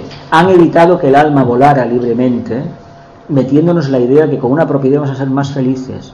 Los valores que, se, que, que- que han configurado el sentido de responsabilidad del mundo occidental están basados en la materia. Son un auténtico veneno para el alma. Pero claro, tenemos que descubrirlo y se descubre en estos tiempos cuando todo se viene abajo. Todo se viene abajo. Quería comentar esto que ha dicho sobre la, la película esta que la fui a ver y realmente... Mirar al sol, Me, lo has quitado de la, porque me ha venido realmente porque me llamó la atención todo lo que hablaban los médicos, que eran in- incrédulos totalmente. Había un médico que. Sí, chicos. Pero me llamó la atención un físico que dio su opinión y dijo que realmente sí que era posible, porque la célula al final y al, fin y al cabo se alimentaba de la luz. Del prana, del Ah, prana. La célula, o sea, Es que- todo lo que ingería Sí, el sí, sí, organismo, sí, la célula solo se quedaba con Es la que- luz. Si no, tú, O sea, que somos seres que necesitamos. investiga, a mí me vienen a la tienda, que estoy trabajando en una tienda de, de cosas de dietética y naturismo y todo esto, y me vienen personas a buscar medicación porque su turno de trabajo es de noche. ¿Sabes los problemas que tienen? Claro, porque les falta la luz. Porque es la, la fotosíntesis que llega al hipotálamo, No no les ven. llega a la hora habitual, Claro, a un ritmo, ni tampoco la intensidad. Porque cuando se van a dormir es cuando hay más ah, horas de luz. Claro. Y se tienen que levantar cuando no hay menos y después ya palma con el trabajo de noche. La vitamina B15. Ah, claro, Está claro, claro, claro. Porque es la que más lleva Eso ya solo te explica el qué.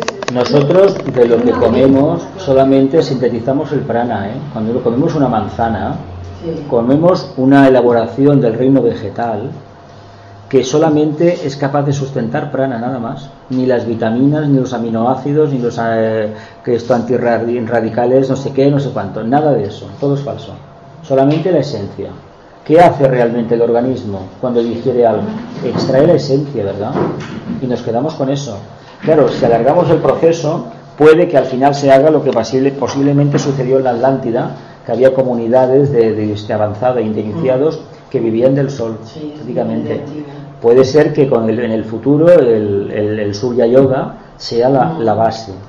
Yo creo que en este siglo XXI habrá un cambio de conciencia muy grande en ese sentido. Habrá más gente que hará estos cambios, esta, esta catarsis general, este vuelco de conciencia. Creo que sí. De hecho, cada vez en el mundo occidental, en incluso Estados Unidos, Europa, Japón, hay gente que apuesta por tener menos, gastar menos, comprarse menos ropa, viajar menos, utilizar el transporte o comprarla usada, es decir, reutilizar. ¿Por qué? Porque aparte, internamente decimos, a ver, digo, a nivel externo decimos, es que esto es más económico, más ecosostenible, lo es, pero es porque internamente captamos que hay un mandato del alma que dice, apártate de la materia, que la materia te atrapa. Y es verdad, la materia atrapa, engolfa al alma, la engolfa. Hay algunos millonarios, uno mm. alemán concretamente,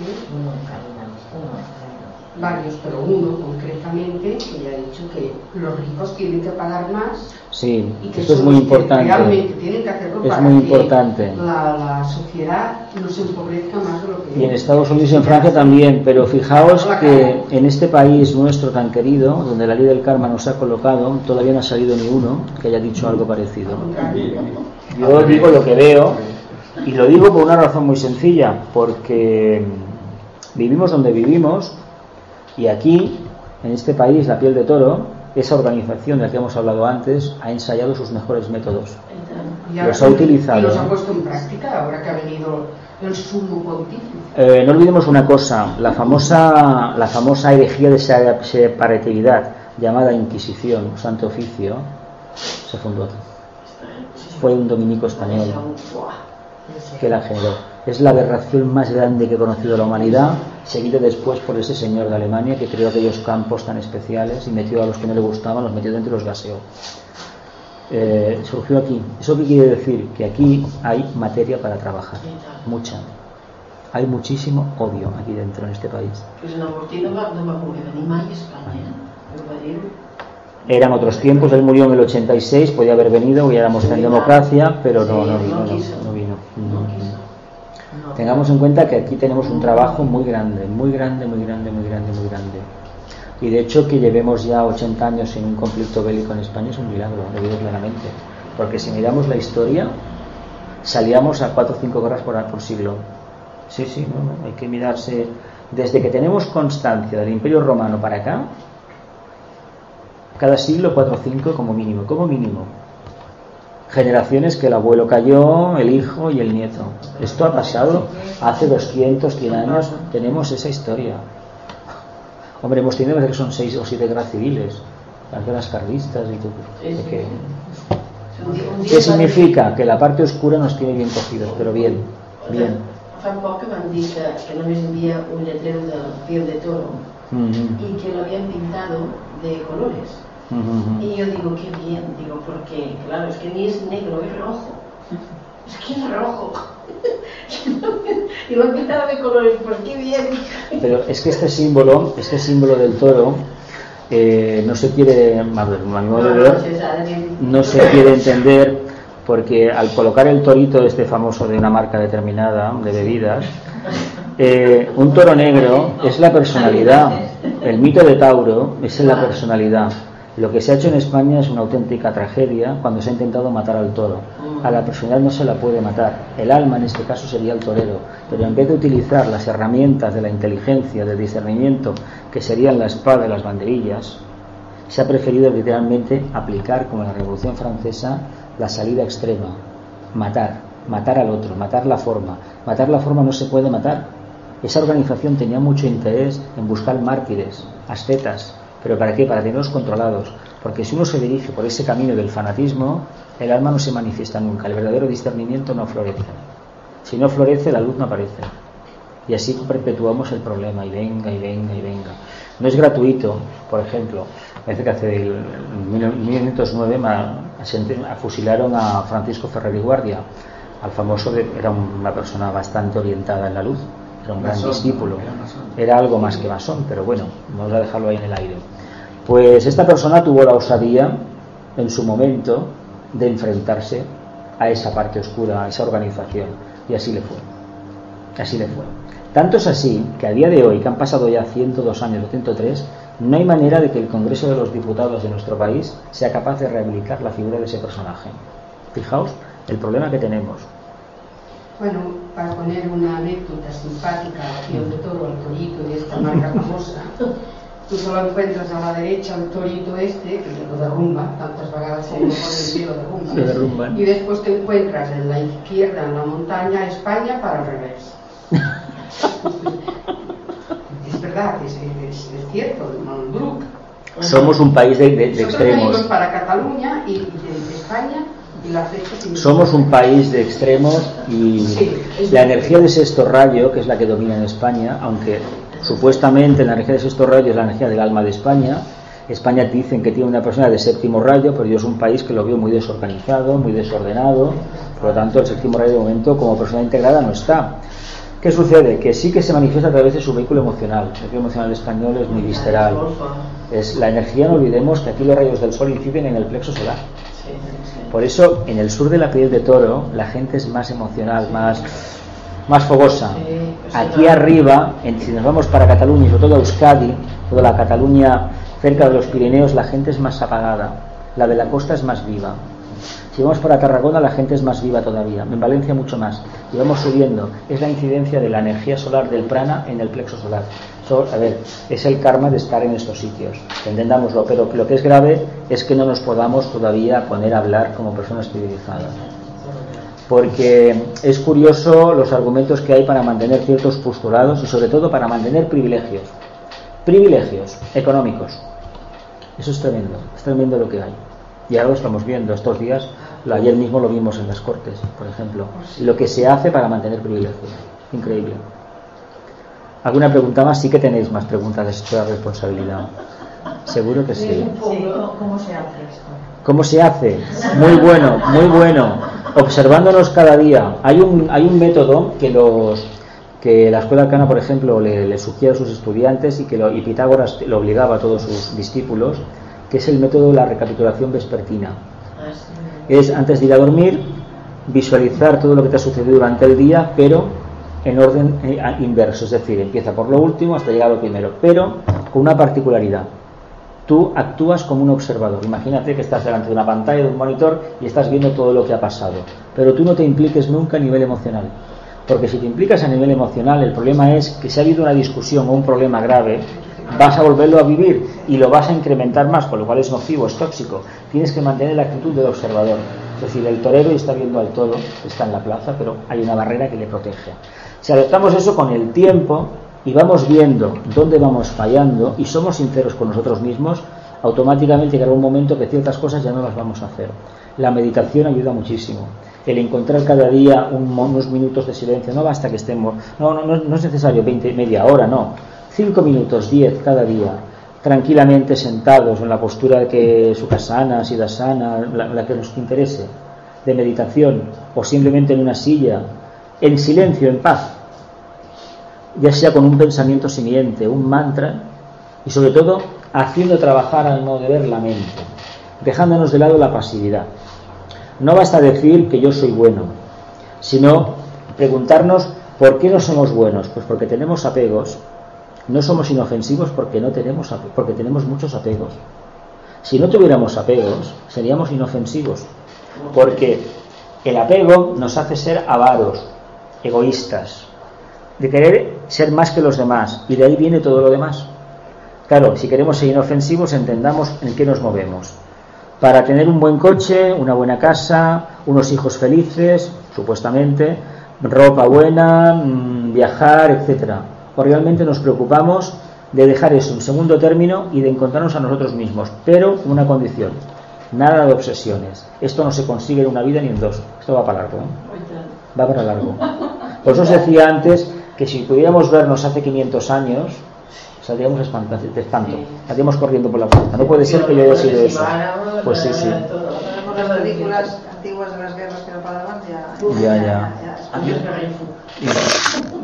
Has dicho antes de la recapitulación vespertina, observar sobre todo y tampoco ni juzgar ni analizar lo que estás viendo, verlo y digamos tomar conciencia. Tomar conciencia, tomar conciencia, tomar conciencia y sobre todo ver que en la reacción está la clave de nuestra propia evolución. ¿eh? Así como reaccionamos, así somos realmente. O sea, si ha habido reacción física, emocional o mental. Si ha habido una reacción emocional absurda, no somos tan supuestamente espiritual y estamos tan contactados con el alma como queremos decir a todo el mundo, vamos, como decimos por ahí, o como nos creemos. Cuando adquieres un nivel más, más, más encima de responsabilidad y te das cuenta enseguida, cuando aquel día has hecho algo que no tenías que haber hecho, porque no te correspondía, te das, te cuenta, te das cuenta al momento, al momento. A veces no te das cuenta enseguida, pero al momento. Dices, aquí la he Incluso antes, incluso me atrevería a decir que antes. Hay una técnica que sí que está al alcance de todos, pero esa técnica eh, no es tan fácil de realizar. Es la técnica del silencio. La técnica del silencio interno. Todos no sabemos más o menos lo que es el silencio externo, no hablar, pero es que el silencio interno es no pensar, sobre todo no mover las emociones. De hecho, los seres humanos solamente llegamos a pensar en la meditación, cuando trabajamos el pensamiento simiente y después de muchos años de práctica. Generalmente lo que hacemos es trabajar con el kama manas y venga y venga a darle vueltas a las cosas. Pues si pudiéramos aquietarnos y mantenernos, pero no bloqueando la mente, la mente en paz. Si pasa una moto por la calle la vamos a sentir, pero nosotros eso, si podemos mantenernos 4, 5, 10 minutos cada día en ese estado de gracia, ya veréis cómo empieza a venir la luz. La luz viene sola, está deseando entrar, pero tenemos que tener las emociones quietas. ¿eh? Si las emociones están por ahí, si cuando salimos de ese estado de, quietud nos encontramos alterados, algo todavía hay que no hemos hecho bien. Eso es un método, es una meditación muy sencilla, muy básica, que a veces no todo el mundo puede hacer, ¿eh? porque se, se altera. es el método más económico que hay de buscarse. Y yo ahora voy a poner en práctica una pregunta cotidiana. Y cuando tú te quedas quieto y te vienen y te dan los palos y mientras tanto se están aprovechando de ti porque tú no has sabido reaccionar en aquel momento con una cierta incluso violencia, como te han tratado a ti, entonces se te aprovechan. Sí. ¿Cómo hay que hacer en la vida cotidiana? Porque en lo espiritual todo se entiende. Sí, todo lo entendemos. vamos a la práctica, que es muy difícil, ¿vale? Pero en lo cotidiano, tú te estás dando cuenta que te la están dando, porque es que te das cuenta. ¿Y que, qué haces? Actúas como estas personas y tienes que actuar como ellos, porque si no, el mundo no rolla. Y tú tienes una serie de cosas que las tienes por algo, tienes que defenderlas. ¿Cómo las Mira, defiendes? ¿De qué estoy de la práctica? Eh, aplicando el discernimiento y sobre todo la, la capacidad que tenemos de desapegarnos de nuestro campo emocional. Si tenemos que tomar decisiones drásticas, por ejemplo, un caso muy típico, una persona, pues bueno, tiene un piso en alquiler y le ha tocado un inquilino, pues que bueno, como tú tienes un piso, tienes dos o tienes diez, pues si no te pago, no te pago, no te pago. Si hay que tomar la decisión de llevarlo a juicio, que es desahucio, que no te duelan prendas. Ahora bien, a nivel interno, no guardes ningún rencor. Y hazle ver a esta persona que de forma, de forma irresponsable no se va a ninguna parte. Y que de la misma manera que él intenta aprovecharse, hay que hacerle ver, oye, si yo me aprovechara de ti, ¿a ti te gustaría? ¿Verdad que no te gustaría? Pues si no te gusta, aplícate el cuento entonces, reacciona. Te contesta, hazlo, denúnciame pues adelante, adelante. Ya, ya, lo que sea. Lo que sea. si no, hay personas que también vienen a nuestra vida. avisas, por ejemplo, avisas de que tú no quieres hacer eso, es que no lo quieres. No, pero hay que hacerlo. Es lo que no quieres, hay que tomar decisiones a veces. no, no, tú Piensa que puede ser una prueba para uno mismo hasta dónde puede mantener la calma, ¿eh? porque estas vicisitudes vienen precisamente para hacernos dudar, para hacernos para tambalear nuestro edificio interno. Esto viene para eso. Evidentemente, es que si la pasas si no nos afecta, entonces de alguna manera controlas tú. Si salimos airosos, hemos controlado nosotros, pero hay que mantenerse firme en la luz. La luz no quiere decir que te tomen el pelo, deja que te tomen el pelo, no, es eso. ¿eh? Pues te lo van tomando. Sí. Pues hay que buscar ayuda a la justicia y adelante, adelante, adelante. Pensad que la luz, la luz es responsabilidad. Y si no hacemos eso por el pobrecito que tiene tres hijos, que ha venido mal que está, no, no, hay que tomar. Esto es como la persona que no cumple en el trabajo y aunque tenga diez hijos, hay que ponerla en la calle. Yo, yo soy antiviolencia. Ahora, perdonad porque vosotros seguro que tenéis miles de casos en la vida que habéis tenido que hacerlo. Pero es solamente para que veáis. Yo antiviolencia. Es que lo soy. De pequeña he tenido varias pruebas, y me pongo que, que, bueno, que me da no sé qué, cuando veo que alguien reacciona con violencia, ¿eh? algo que puede tener yo del pasado. Esto. Bueno, total, que yo venía por el Paseo de Gracia, que hay el, eso que se compran lunes y todo, el, el servicio de estación. Sí. ¿no? Bueno, yo estaba haciendo escaparates tenía que comprar un escaparate, tenía que comprar un rollo de lule que era de metro o dos metros y mucha cantidad, y pesaba mucho y lo llevaba. Y eran las primeras manifestaciones de grises con, con que Sí, la transición. estudiantes. Bueno, sí. Estudiantes no sé, era político creo. Y, y bueno, yo pasaba. Y delante mío pasó una chica con un cochecito y con estado bastante avanzado y con el cochecito. Y veo que justamente, yo pensaba, Dios mío, no tendremos tiempo, no tendremos tiempo. Esta chica se ha adelantado. Yo no sé por qué, pero yo también me puse a andar detrás de ella. Sin pensarlo, bla, me lancé. A, media, a medio se juntaron los dos, los grises y los de esto. Un, un guardia, un gris, un poli de aquellos, que después me enteré cómo, que, de qué manera les hacían salir para que no vieran nada, que se ve que les, den- les daban de vida con pólvora, con algo de pólvora, y no ven nada, sus ojos eran como de fieras, así, eláticos. ¿eh? Bueno, pues empezó a sacar la porra y a pegar al vientre de la mujer, que estaba en estado, al crío cochecito, mira, como un toro de figura. Me puse, no sé cómo, que la cogí al poli, mira que era alto, ¿eh?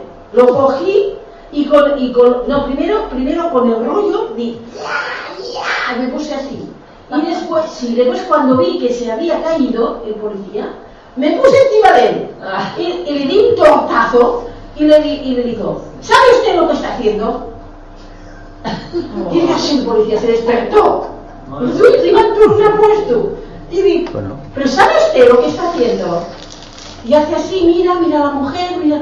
Ay, no, no, perdón, perdón, perdón. Se levantó y nos condujo a diestro y caso, nos condujo y al otro lado, bueno, asistió, llamó a una ambulancia y no se compuso, se comportó, pero me lo de vez en cuando que hay que sacar lo que tenemos Lo que a que que que de... de, de... Cuando un ser humano no atiende a razones, que sí, sí, lo que sí, que que cuando alguien no responde a razones, hay que aplicarlo Claro. y el otro y ya está. Uno tiene que responder como al nivel que toque. Fuera, fuera, fuera. Al nivel que toque. Lo que pasa es que nos han educado, nos han educado para reprimirnos a nivel emocional, completamente. Y no hagas esto porque será malo y otro se aprovecha. Que es lo que esa organización que inoculó esos valores le interesaba inocularlos para aprovecharse de la gente. Y así de claro lo digo. Un, té que pensar que si el que defenses és, és el que dit ell, el Pedro, si és que vols més, per tindre més, tu més propietats, més... Um, si això no hi és, defensa el que és injust. Ja està. Es que ser responsable implica en todas direcciones, ¿eh? en todos. ¿eh? Sí. Hay una frase de, de atribuida a Buda que más o menos que también los cristianos repetían, los primitivos y los pitagóricos y todas las escuelas de la antigüedad y hoy en día, no hagas a tu prójimo lo que, lo que no deseas que los demás te hagan a ti, que tu prójimo te haga. Claro, para hacer eso hay que primeramente conocerse bien y tener en el corazón a los demás. Mientras uno a los demás los vea como meros competidores o a elementos que hay que eliminar para yo poder brillar más, mm, no vamos bien, no vamos por ningún camino. Por eso es tan importante que cada día meditemos, reflexionemos, nos busquemos a nosotros mismos. Así que por último quería comentarte si queremos eh, aplicar más la responsabilidad, utilizar la meditación como servicio.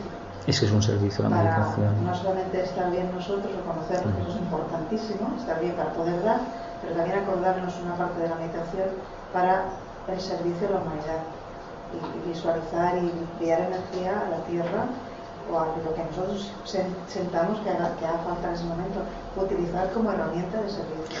Si somos capaces de, después de la meditación, ese estado de quietud, de gracia interna, mantenerlo durante toda la conciencia de vigilia, Pensemos que si vamos en un autobús, en un tren o estamos trabajando, estamos irradiando una nota diferente, elevada. Esa nota va a hacer que interfiera, incida en las auras de nuestros compañeros, los semejantes, y automáticamente ellos notarán esa paz. De una manera que si vamos en un estado de tensión, vamos inoculando la tensión y el estrés a los demás. No es que hoy haya gente que viva estresada, es que por uno que está estresado contamina mil en un vagón de metro, por ejemplo. No, no, yo digo que sí, yo podría continuar hablando, pero... La solución que ha dado el, el señor Felicino, Vicente. Sí. No, no, Félix Pocha, que Ah, las cámaras Ah. de vídeo Ah. para, para. Esto Ah. digo, esto es bueno, un dineral, pero además una tontería como una casa, ¿no? Porque enfocarán lo que querrán. ¿no? Es que si no educamos a la gente en valores, la represión no señor, sirve de nada.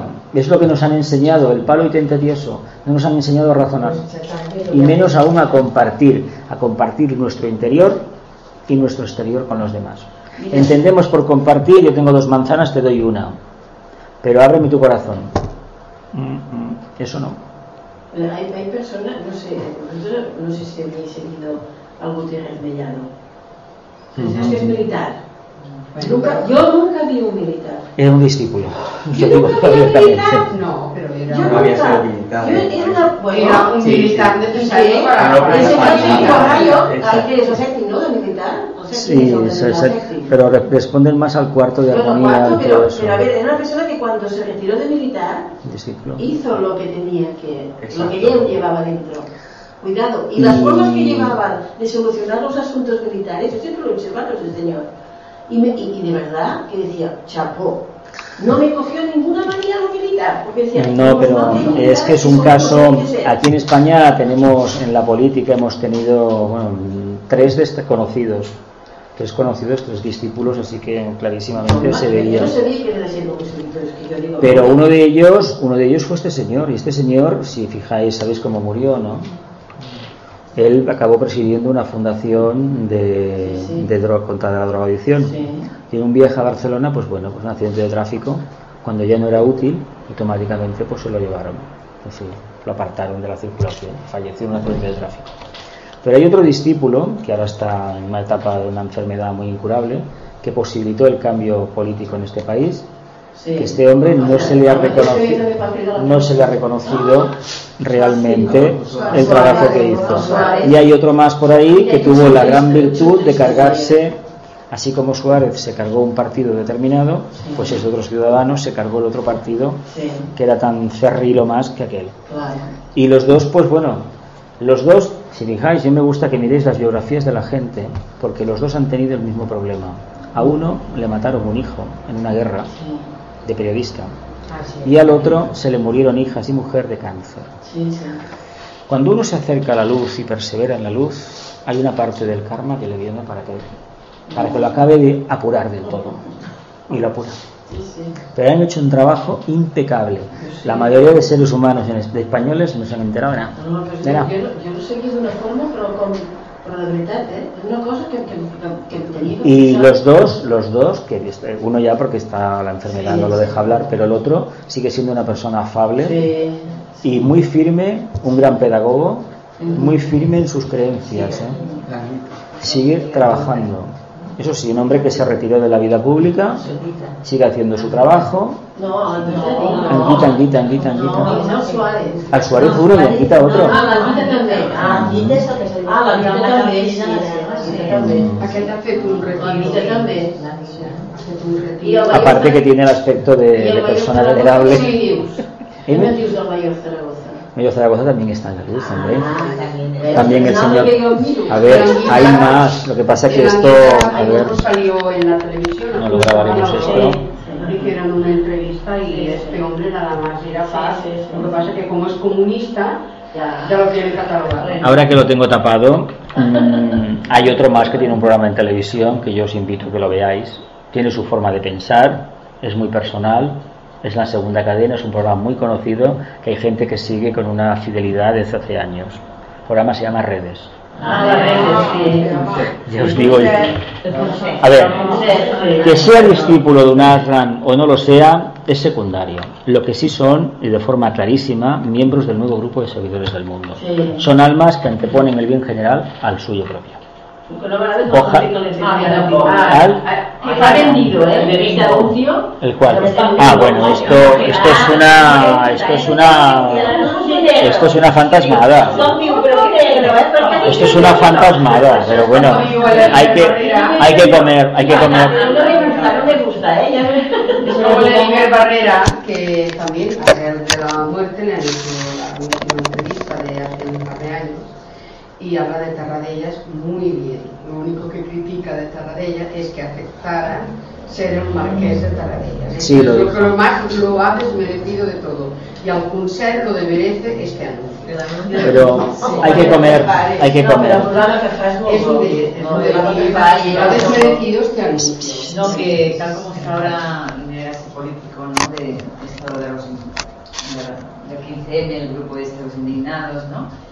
Quiere decir que ahora igual viene el PP, ¿no? O sea, porque si, si yo, yo diría, ¿no? Que toda esta gente, ¿no? Que Todo está encarado. viendo los de los indignados, si realmente reaccionáramos haciendo algo, no sé, la Esther Vivas o gente así que son más esto eh, realmente pues que nos implicáramos, pero claro, solamente decir que no, que no. No, Pero, no se va en las ninguna parte. no podemos hacerlo todo, es decir, No. hay que participar, ¿no? Diría yo también. Hay que Pues es que participar es la PP y yo digo tomando conciencia cada uno de lo que hace, de su día a día. Pero es que quizás tiene que venir para que la gente se dé cuenta que no van a hacer nada. Porque claro, ahora es el salvador.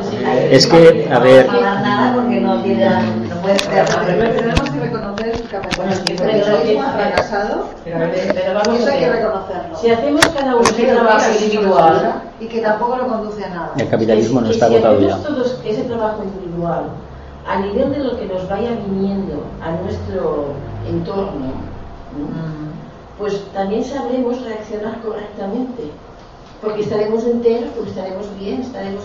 Después ya nos- no nos dejaremos eh, quedar bien, contestar cualquier manera, eh, no movernos, no actuar. ¿Por qué? Porque no, porque tenemos miedos por quedar bien, porque si perdemos no sé qué lo que tenemos. Entonces, si nos mantenemos así y trabajamos desde dentro nuestros, cuando se presente a nuestro alrededor todas las situaciones, Yo diría, por ejemplo, ahora mismo hay alternativas sabremos. como energía, Sí, sí, hay alternativas, hay alternativas. Hay alternativas, las hay, las hay, las hay. Tiene que ser más gente que provoque el vuelco. No se puede hacer obligando a la gente a cambiar. A ver, yo en esto de Plaza Cataluña de Puerta del Sol en Madrid, a ver, a mí aquí en Plaza Cataluña se me invitó a que fuera a llevar un grupo de meditación, pero no fui. Lo llevó el, el Altashi, se lo envié eso. ¿Por qué? Porque no es mi servicio, mi servicio es otro. Y yo sostengo desde los inicios que cambio yo y cuando yo cambie todo cambiará a mi alrededor. No porque yo vaya a la plaza a, decir- a hablar del cambio, porque al final los que hemos cambiado somos los 200 que estamos allí o los 5.000 y el resto hasta los 40 millones, ¿qué pasa? Viendo la tele el Barça y el Madrid, porque en este país parece que no sabemos hacer otra cosa. O una cosa o la otra, o es blanco o es negro, o es rojo o es azul. Tenemos, hay, más, hay más vida fuera de todo eso, de esa dicotomía, pero no somos capaces de verla, por eso todavía somos tan irresponsables. No buscarte internamente y ser consecuente con ello. Si hay ciertas cosas que no debes de hacer, no debes de consumir, no las consumas. Pero claro, si yo tengo que hacer el cambio porque los demás lo hacen, no, es porque brote de mí. Yo no obligo nunca a nadie a hacer un cambio. Por eso digo siempre que cualquier cosa que nos pase, pensemos un poquito, porque en nuestro medio cada día se nos da, cada día la oportunidad de hacer un cambio, de prestar un servicio. Y cuando nos ob- obcecamos, nos empecinamos en una línea errónea, el karma nos viene con una muerte, una enfermedad, una muerte de un ser querido para que reflexionemos. ¿eh? Yo estoy harto de ir a entierros y la gente decir lo mismo. La vida no vale para nada, ¿para qué tanto? Bueno, pues a los cinco días estamos haciendo lo mismo otra vez. ¿Para qué tanta reflexión vana? ¿Para qué? Una reflexión se hace una vez y se pone en práctica toda la vida. Esto es como la anécdota famosa de Krishnamurti y, una, y, un, oyente que le dijo una vez que le, lo iba, lo iba cada año a escucharlo. Y Krishnamurti le respondió, pues usted no ha entendido nada. Porque el mensaje krishnamurtiano de primer rayo de Agni Yoga es, una vez Si es ama a tu prójimo como a ti mismo, ponte a amar al prójimo como a ti mismo, con sentido común y nada más. Porque si, si te vas llenando de otras cosas, te estás despistando de lo que tenías que hacer. A ver, yo, te digo otra vez mi ejemplo, porque no puedo hablar en ejemplo de los demás. Pero mi ejemplo, yo por ejemplo estoy padeciendo horrores en el trabajo que yo hago. Porque la persona que dirige ese negocio es en todo, en forma de pensar y todo, que lo respeto, ¿eh? cada uno tiene su momento de vida. Antitética, ¿no? Pero es completamente distinto de la, mi forma de pensar, de, de llevar mi vida, de todo. ¿Qué hago yo allí? Pues soy su clavo. Lo siento por él. ¿Por qué qué hago? Pues yo me mantengo con mis 13. Yo me- no me trece por, por textura de, sino por creencia mía, por mi forma de vida. Yo no como carne, yo soy la única que soy vegetariana. Llega allí alguien y le doy consejos. Viene un negrito y yo le, le- le- le atiendo como si fuera el príncipe de no sé dónde. Llega no sé qué. Claro, yo me, vamos pues que piense, que, que recapacite, que, ¿entiendes? Así es. ¿Por qué? Lo tengo incorporado. Como lo tengo incorporado, no hago para bien al jefe. No hago no sé qué. Si no está bien que me despidan, es igual. Pero yo estoy allí haciendo mi labor. Mi forma de ver, mi forma de expandir, mi forma de... ¿Mm? Y eso es así. Y eso siempre ha sido efectivo a mi alrededor. No me pongo flores, que tengo muchas cosas por trabajar interiormente. Pero que es así. Uno tiene que estar. En el sitio que le han puesto, tiene que estar. El trabajo en estos tiempos, es decir, de hecho, el acceso del ser humano al trabajo organizado, que empezó hace unos 200 años con la máquina de vapor, fue la mejor manera que encontró la jerarquía, la jerarquía planetaria, para que el ser humano acabara socializándose. Por eso os he puesto antes el ejemplo de que hace 500 años la gente que vivía en burgos aislados, en pequeñas ciudades, pequeños caseríos aislados, no se relacionaba con los demás. Entonces no sabía cómo pensaba el otro. Lo único que conocía la gente que estaba ahí dentro Y pensaban todos igual. y pensaban todos igual. Evidentemente tenían un pastor que los controlaba. Si cogéis una carretera catalana cualquiera o por el resto de la península, veréis que hay pequeños pueblecitos y lo único que sobresale es un campanario, ¿verdad? Eso era la forma de controlar a la gente. Si vais por el mundo musulmán, veréis la mezquita. Por el mundo de Oriente, veréis la pagoda. En cualquier religión ha hecho lo mismo. Y diréis, bueno, claro, es el contacto con la divinidad. Sí que lo es. En origen fue eso. En la práctica ha sido una manera de controlar a la gente. ¿De qué manera? La forma de pensar. La gente, es que yo no voy a, la gente no va a misa. Tú no vas a misa, pero en el fondo te estás comportando como si lo fueras. Porque yo he conocido a su- supuesto laico español que el bautismo no va nunca a misa, pero el, nieto tiene que bautizarse o el hijo. Tiene que hacer la primera comunión, se tiene que casar por la iglesia, porque claro, una boda por la iglesia luce mucho más que en un juzgado, y cuando llega el momento final, pues mejor con un responsito. Pero vamos a ver, ¿no decías que no creías en nada de eso? Eso es la forma que nos han metido de pensar. Eso hay que quitárselo, si no la responsabilidad no florece. Y este es el país posiblemente con mayores hipócritas por metro cuadrado. Porque por una... Sí, a mí me- yo cuando ha venido el, el- el Papa de Roma hace dos semanas, la gente se declaraba laica. Cuatro, cuatro. Dos de ellos habrán hecho apostasía, que en la, en la práctica renunciar al, al- al bautismo, que no sirve de nada, hay que decirlo claramente. Pero en la gran mayoría de seres es- de españoles, ciudadanos españoles, tanto les da. No van a la iglesia, pero sin embargo la hija tiene que hacer la primera comunión. ¿Pero para qué? No, es que claro, los regalos, ahí... Ah, bueno, bueno, vale, vale. Pues mira, la cu- son valores que tienen que cambiar. No somos responsables en ese sentido, pero nada, nada, nada. Es como, por ejemplo, una cosa que se toca mucho ahora con este equipo de fútbol que todo lo gana aparentemente. Nos hemos parado a pensar qué pasará con este entrenador y con estos jugadores el día que empiecen a perder, porque sabemos que la ley es esta. La ley es esta. Yo subo hacia arriba y luego bajo. El imperio romano cayó, el imperio español dominó el mundo y cayó. Todo cayó. Y todo no se puede mantener arriba, en el candelero. No, señor, bajará, porque es la ley cíclica, es la evolución. ¿Qué pasará? Que tantas rosas como se le tiran, ¿qué será después lo que se va a tirar contra esta gente? A mí me da miedo pensarlo, ¿eh? En un país tan visceral como este, me da miedo pensarlo, lo que pasará con ello. Sí, antes de que pase todo. No lo sabemos cómo está preparado el interior. Sí, pero el Guardiola, el Guardiola no está bien. El no sabemos bien. lo que es un Guardiola El Guardiola no está en todo. Tiene un Es, Yo lo digo muy templo, es, es, especial. es especial. es. Yo, creo que, sabe muy bien, es muy responsable, y por eso. Tiene, apariencia de ser un alma evolucionada. Aparte de luz de, de la manera como está llevando el equipo y todo. Él tiene, tiene aspecto de tener un alma, ser se un alma evolucionada. Y que no se apega. Eso es lo que demuestra la luz, que no se apega. En cambio ha hecho unión. Ah, Eso, eso. Es que mirad, no Yo se creo que apega. está- Es, una persona- aparenta, a ver, desde Aparenta- fuera, de ser un alma evolucionada. Evolucionada, avanzada. Eso se nota en el semblante. ¿eh? Se nota una rueda de prensa, se notan ciertas cosas. Quien no tiene educación lo saca a primera y no voy a citar a nadie, bueno, merece la pena.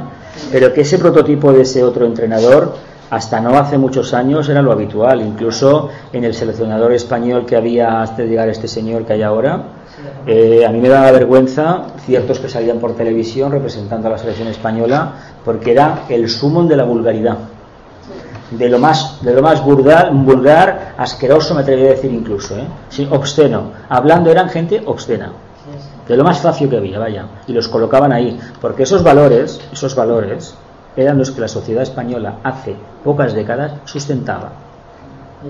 Aquí os han contado muchas veces aquella idea de que es que yo llego allí doy un puñetazo en la mesa esos son los valores que se nos enseñaron antes eso no sirve para nada. De aquellos barros estos lodos.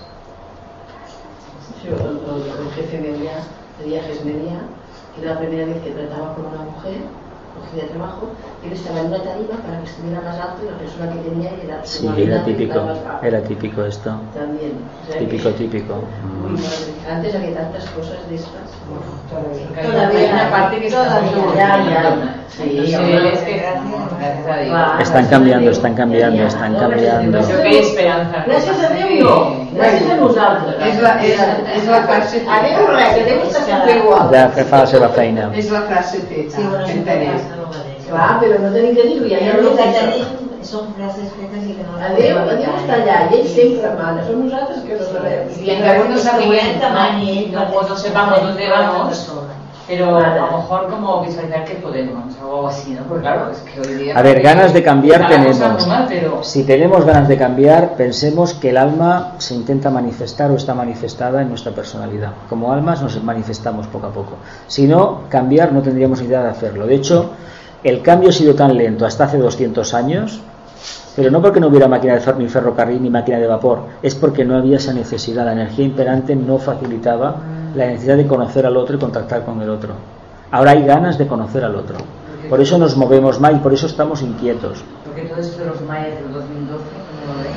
A ver, esto, ellos tenían un calendario muy complejo, muy complejo, muy complejo. Hay un libro de José Argüelles, El Factor Maya, que parece que yo lo reenvié hace, no hace mucho, y la verdad es un libro muy complicado. Ellos tenían un sistema de conocimientos muy, muy, muy complicado, muy, muy difícil de, de asimilar así para un profano.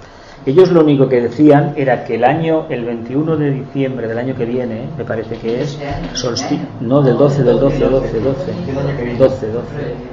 Estamos en el 11 ahora, estamos en el, el 12. Estamos en el 11 ahora. No, para ellos, ellos el año, el año de ellos, según su calendario, empieza en julio aproximadamente. Calendario de ellos. Entonces, eso acaba en lo que corresponde con el calendario nuestro, en 21 de, diciembre, el solsticio de invierno más o menos, del año próximo. Entonces, ellos computaban un periodo de 5.000 años, pero nada que haga ver que va a pasar algo especial. Sí que estamos viendo desde mil, del año 2000 para acá que han habido cambios en la humanidad.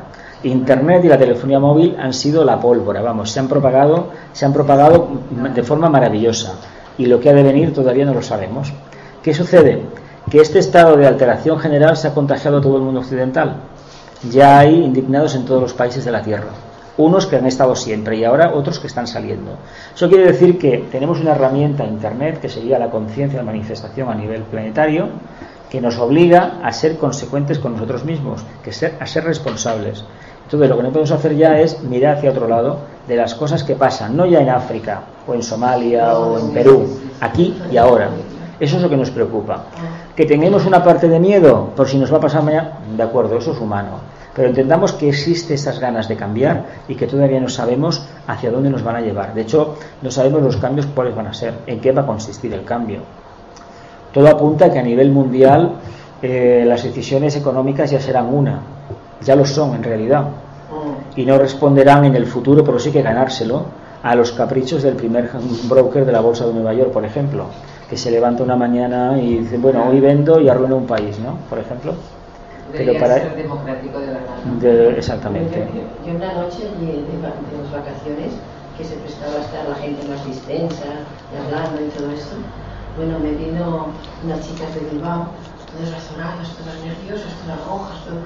¡Ay, que nos sacamos de allí, en esa mesa, con amigos teósofos! Que nos han contado lo que va a ocurrir, que empecemos a llenar los sitios de comida, que empecemos no sé qué. Y yo digo, ¡basta! grité. Y, y todos se quedaron así, digo, a ver, a ver, ¿tú te crees de verdad lo que la teosofía dice?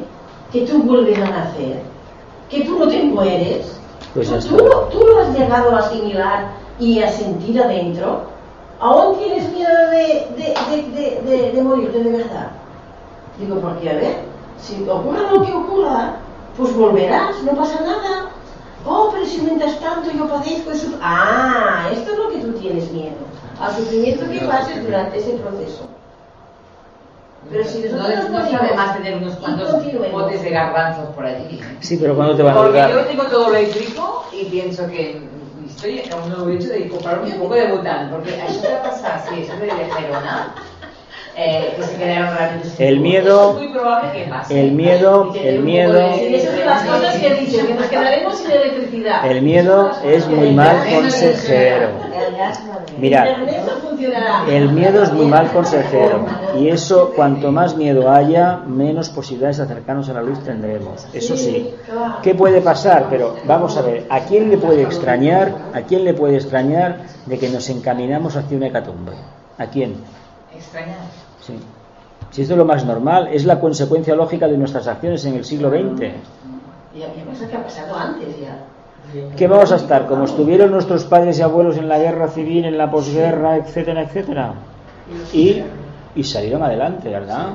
La casa se quedó aquí y los huesos también se quedaron aquí. Y por se puede comparar esa época que tenían un huerto y tenían Una porra, una porra, en una porra, una porra, una porra.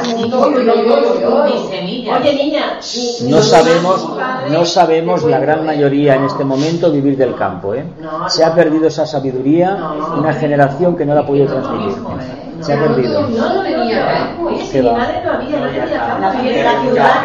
Pero la mayoría estaban en los campos. No, la mayoría estaban en la A ver, vamos a ver.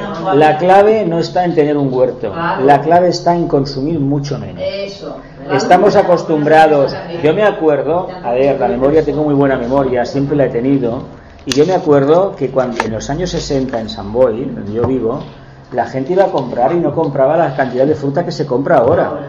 Dos naranjas, tres naranjas, cuatro naranjas. Y yo me acuerdo en mi casa una naranja para mediodía y para la noche, partida por la mitad, aquellas naranjas gordas que había.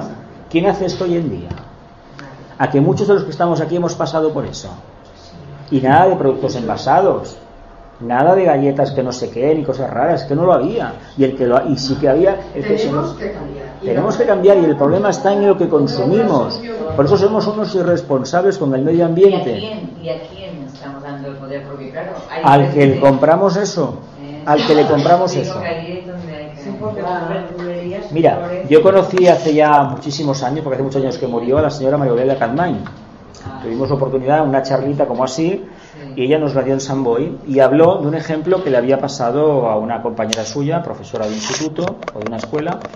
Y la chica esta, pues cogió cuando entró unas ideas de, de la escuela Rosa Sensat, de maestras, pues dijo, a partir de hoy los, los bollicaos y los tigretones no entran en la clase. Esto fue en el año 79 por ahí.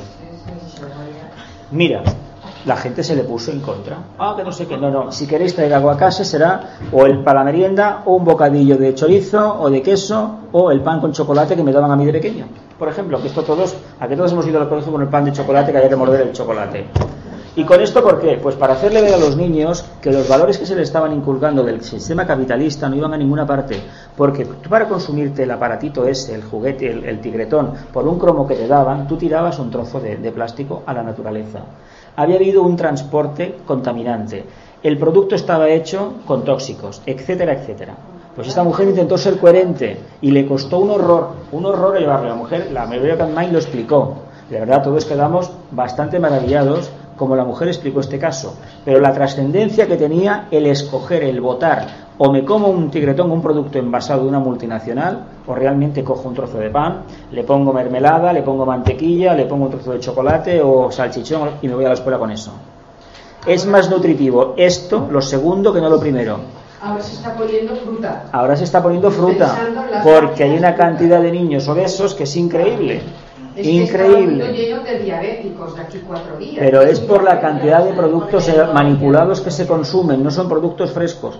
La profesora del ejemplo quería poner una cosa tradicional, el pan de la panadería y, lo que sea. Y la presa de chocolate. Y, la presa de chocolate, con de cunyà, con de o, de, o de margarina, mantega, lo que vulguis. O si no, com es feia antigament, amb una mica d'oli o una mica de gran tomàquet, que escolta, que no ens ha passat res. Eh? Exactament, tota la vida.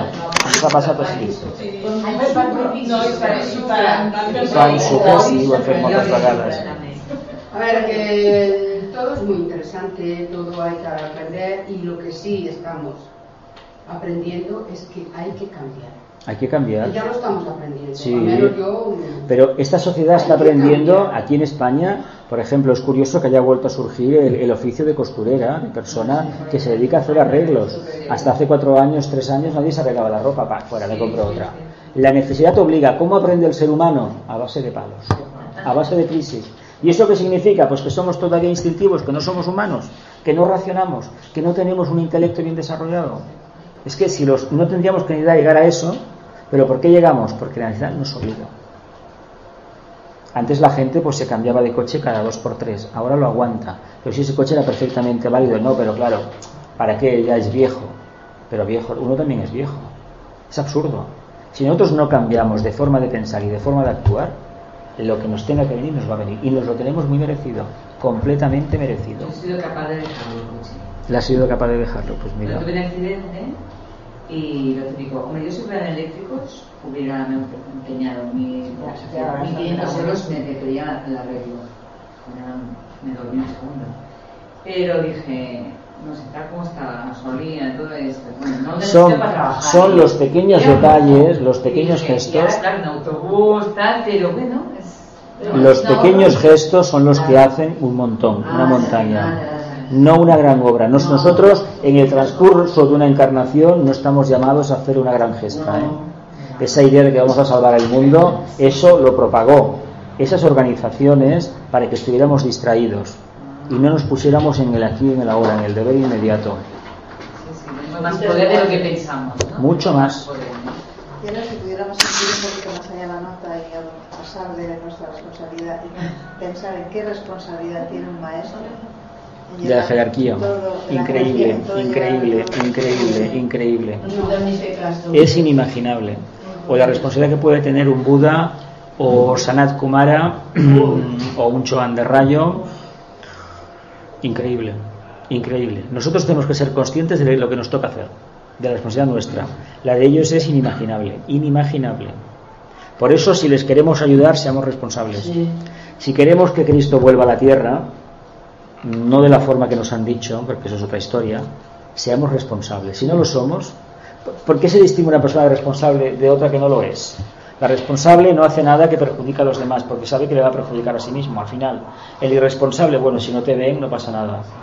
En España existe, no existe una moral pública definida, lo que hay es mucho miedo a la policía, nada más.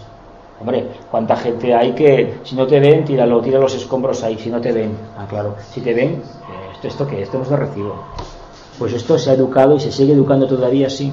Y cuando te encuentras gente, por ejemplo, que respeta el, mobiliario público, utiliza las papeleras correctamente, te quedas maravillado. O cuando ves una gente joven, que la hay, que la hay, que cede los asientos a unas personas mayores en el autobús o discapacitada, te quitas el sombrero, hay. Pero resulta que no somos suficientes todavía.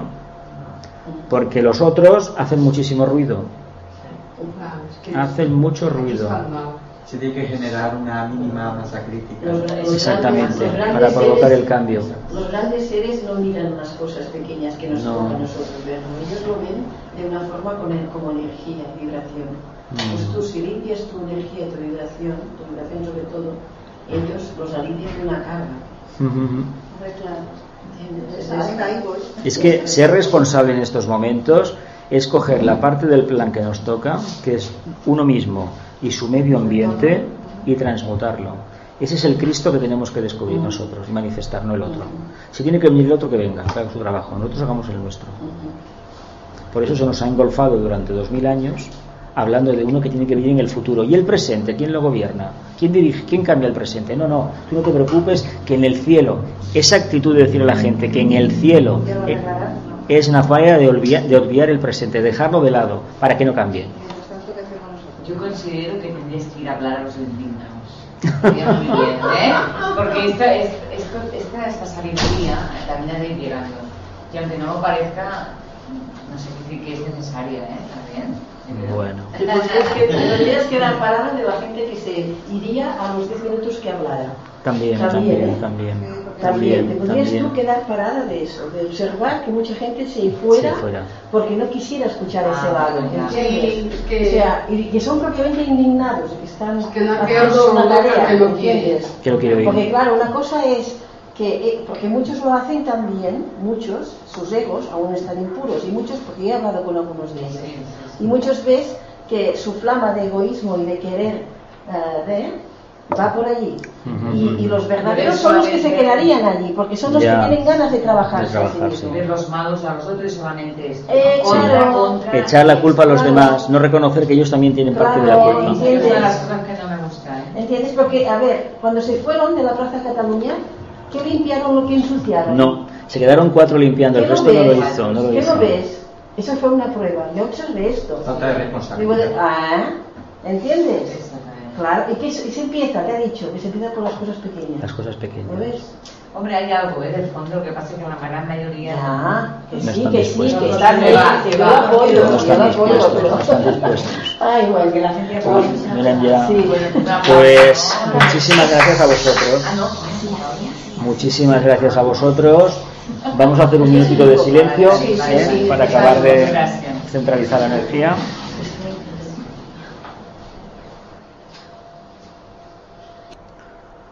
Moltes gràcies. Eh? Aquí hay siete copias impresas, tiene nueve páginas, pero como veréis, cuando escuchéis luego los audios, hay una grabación hecha que es exactamente lo que está aquí escrito. Y luego estará la grabación esta, que ya os enviaré los enlaces. Veréis que hay ciertas diferencias entre lo que yo he hablado y lo que elaboré, pero eso siempre pasa. Y yo como no leo, yo me lo preparo. Val, que va a ser una otra. Yo como no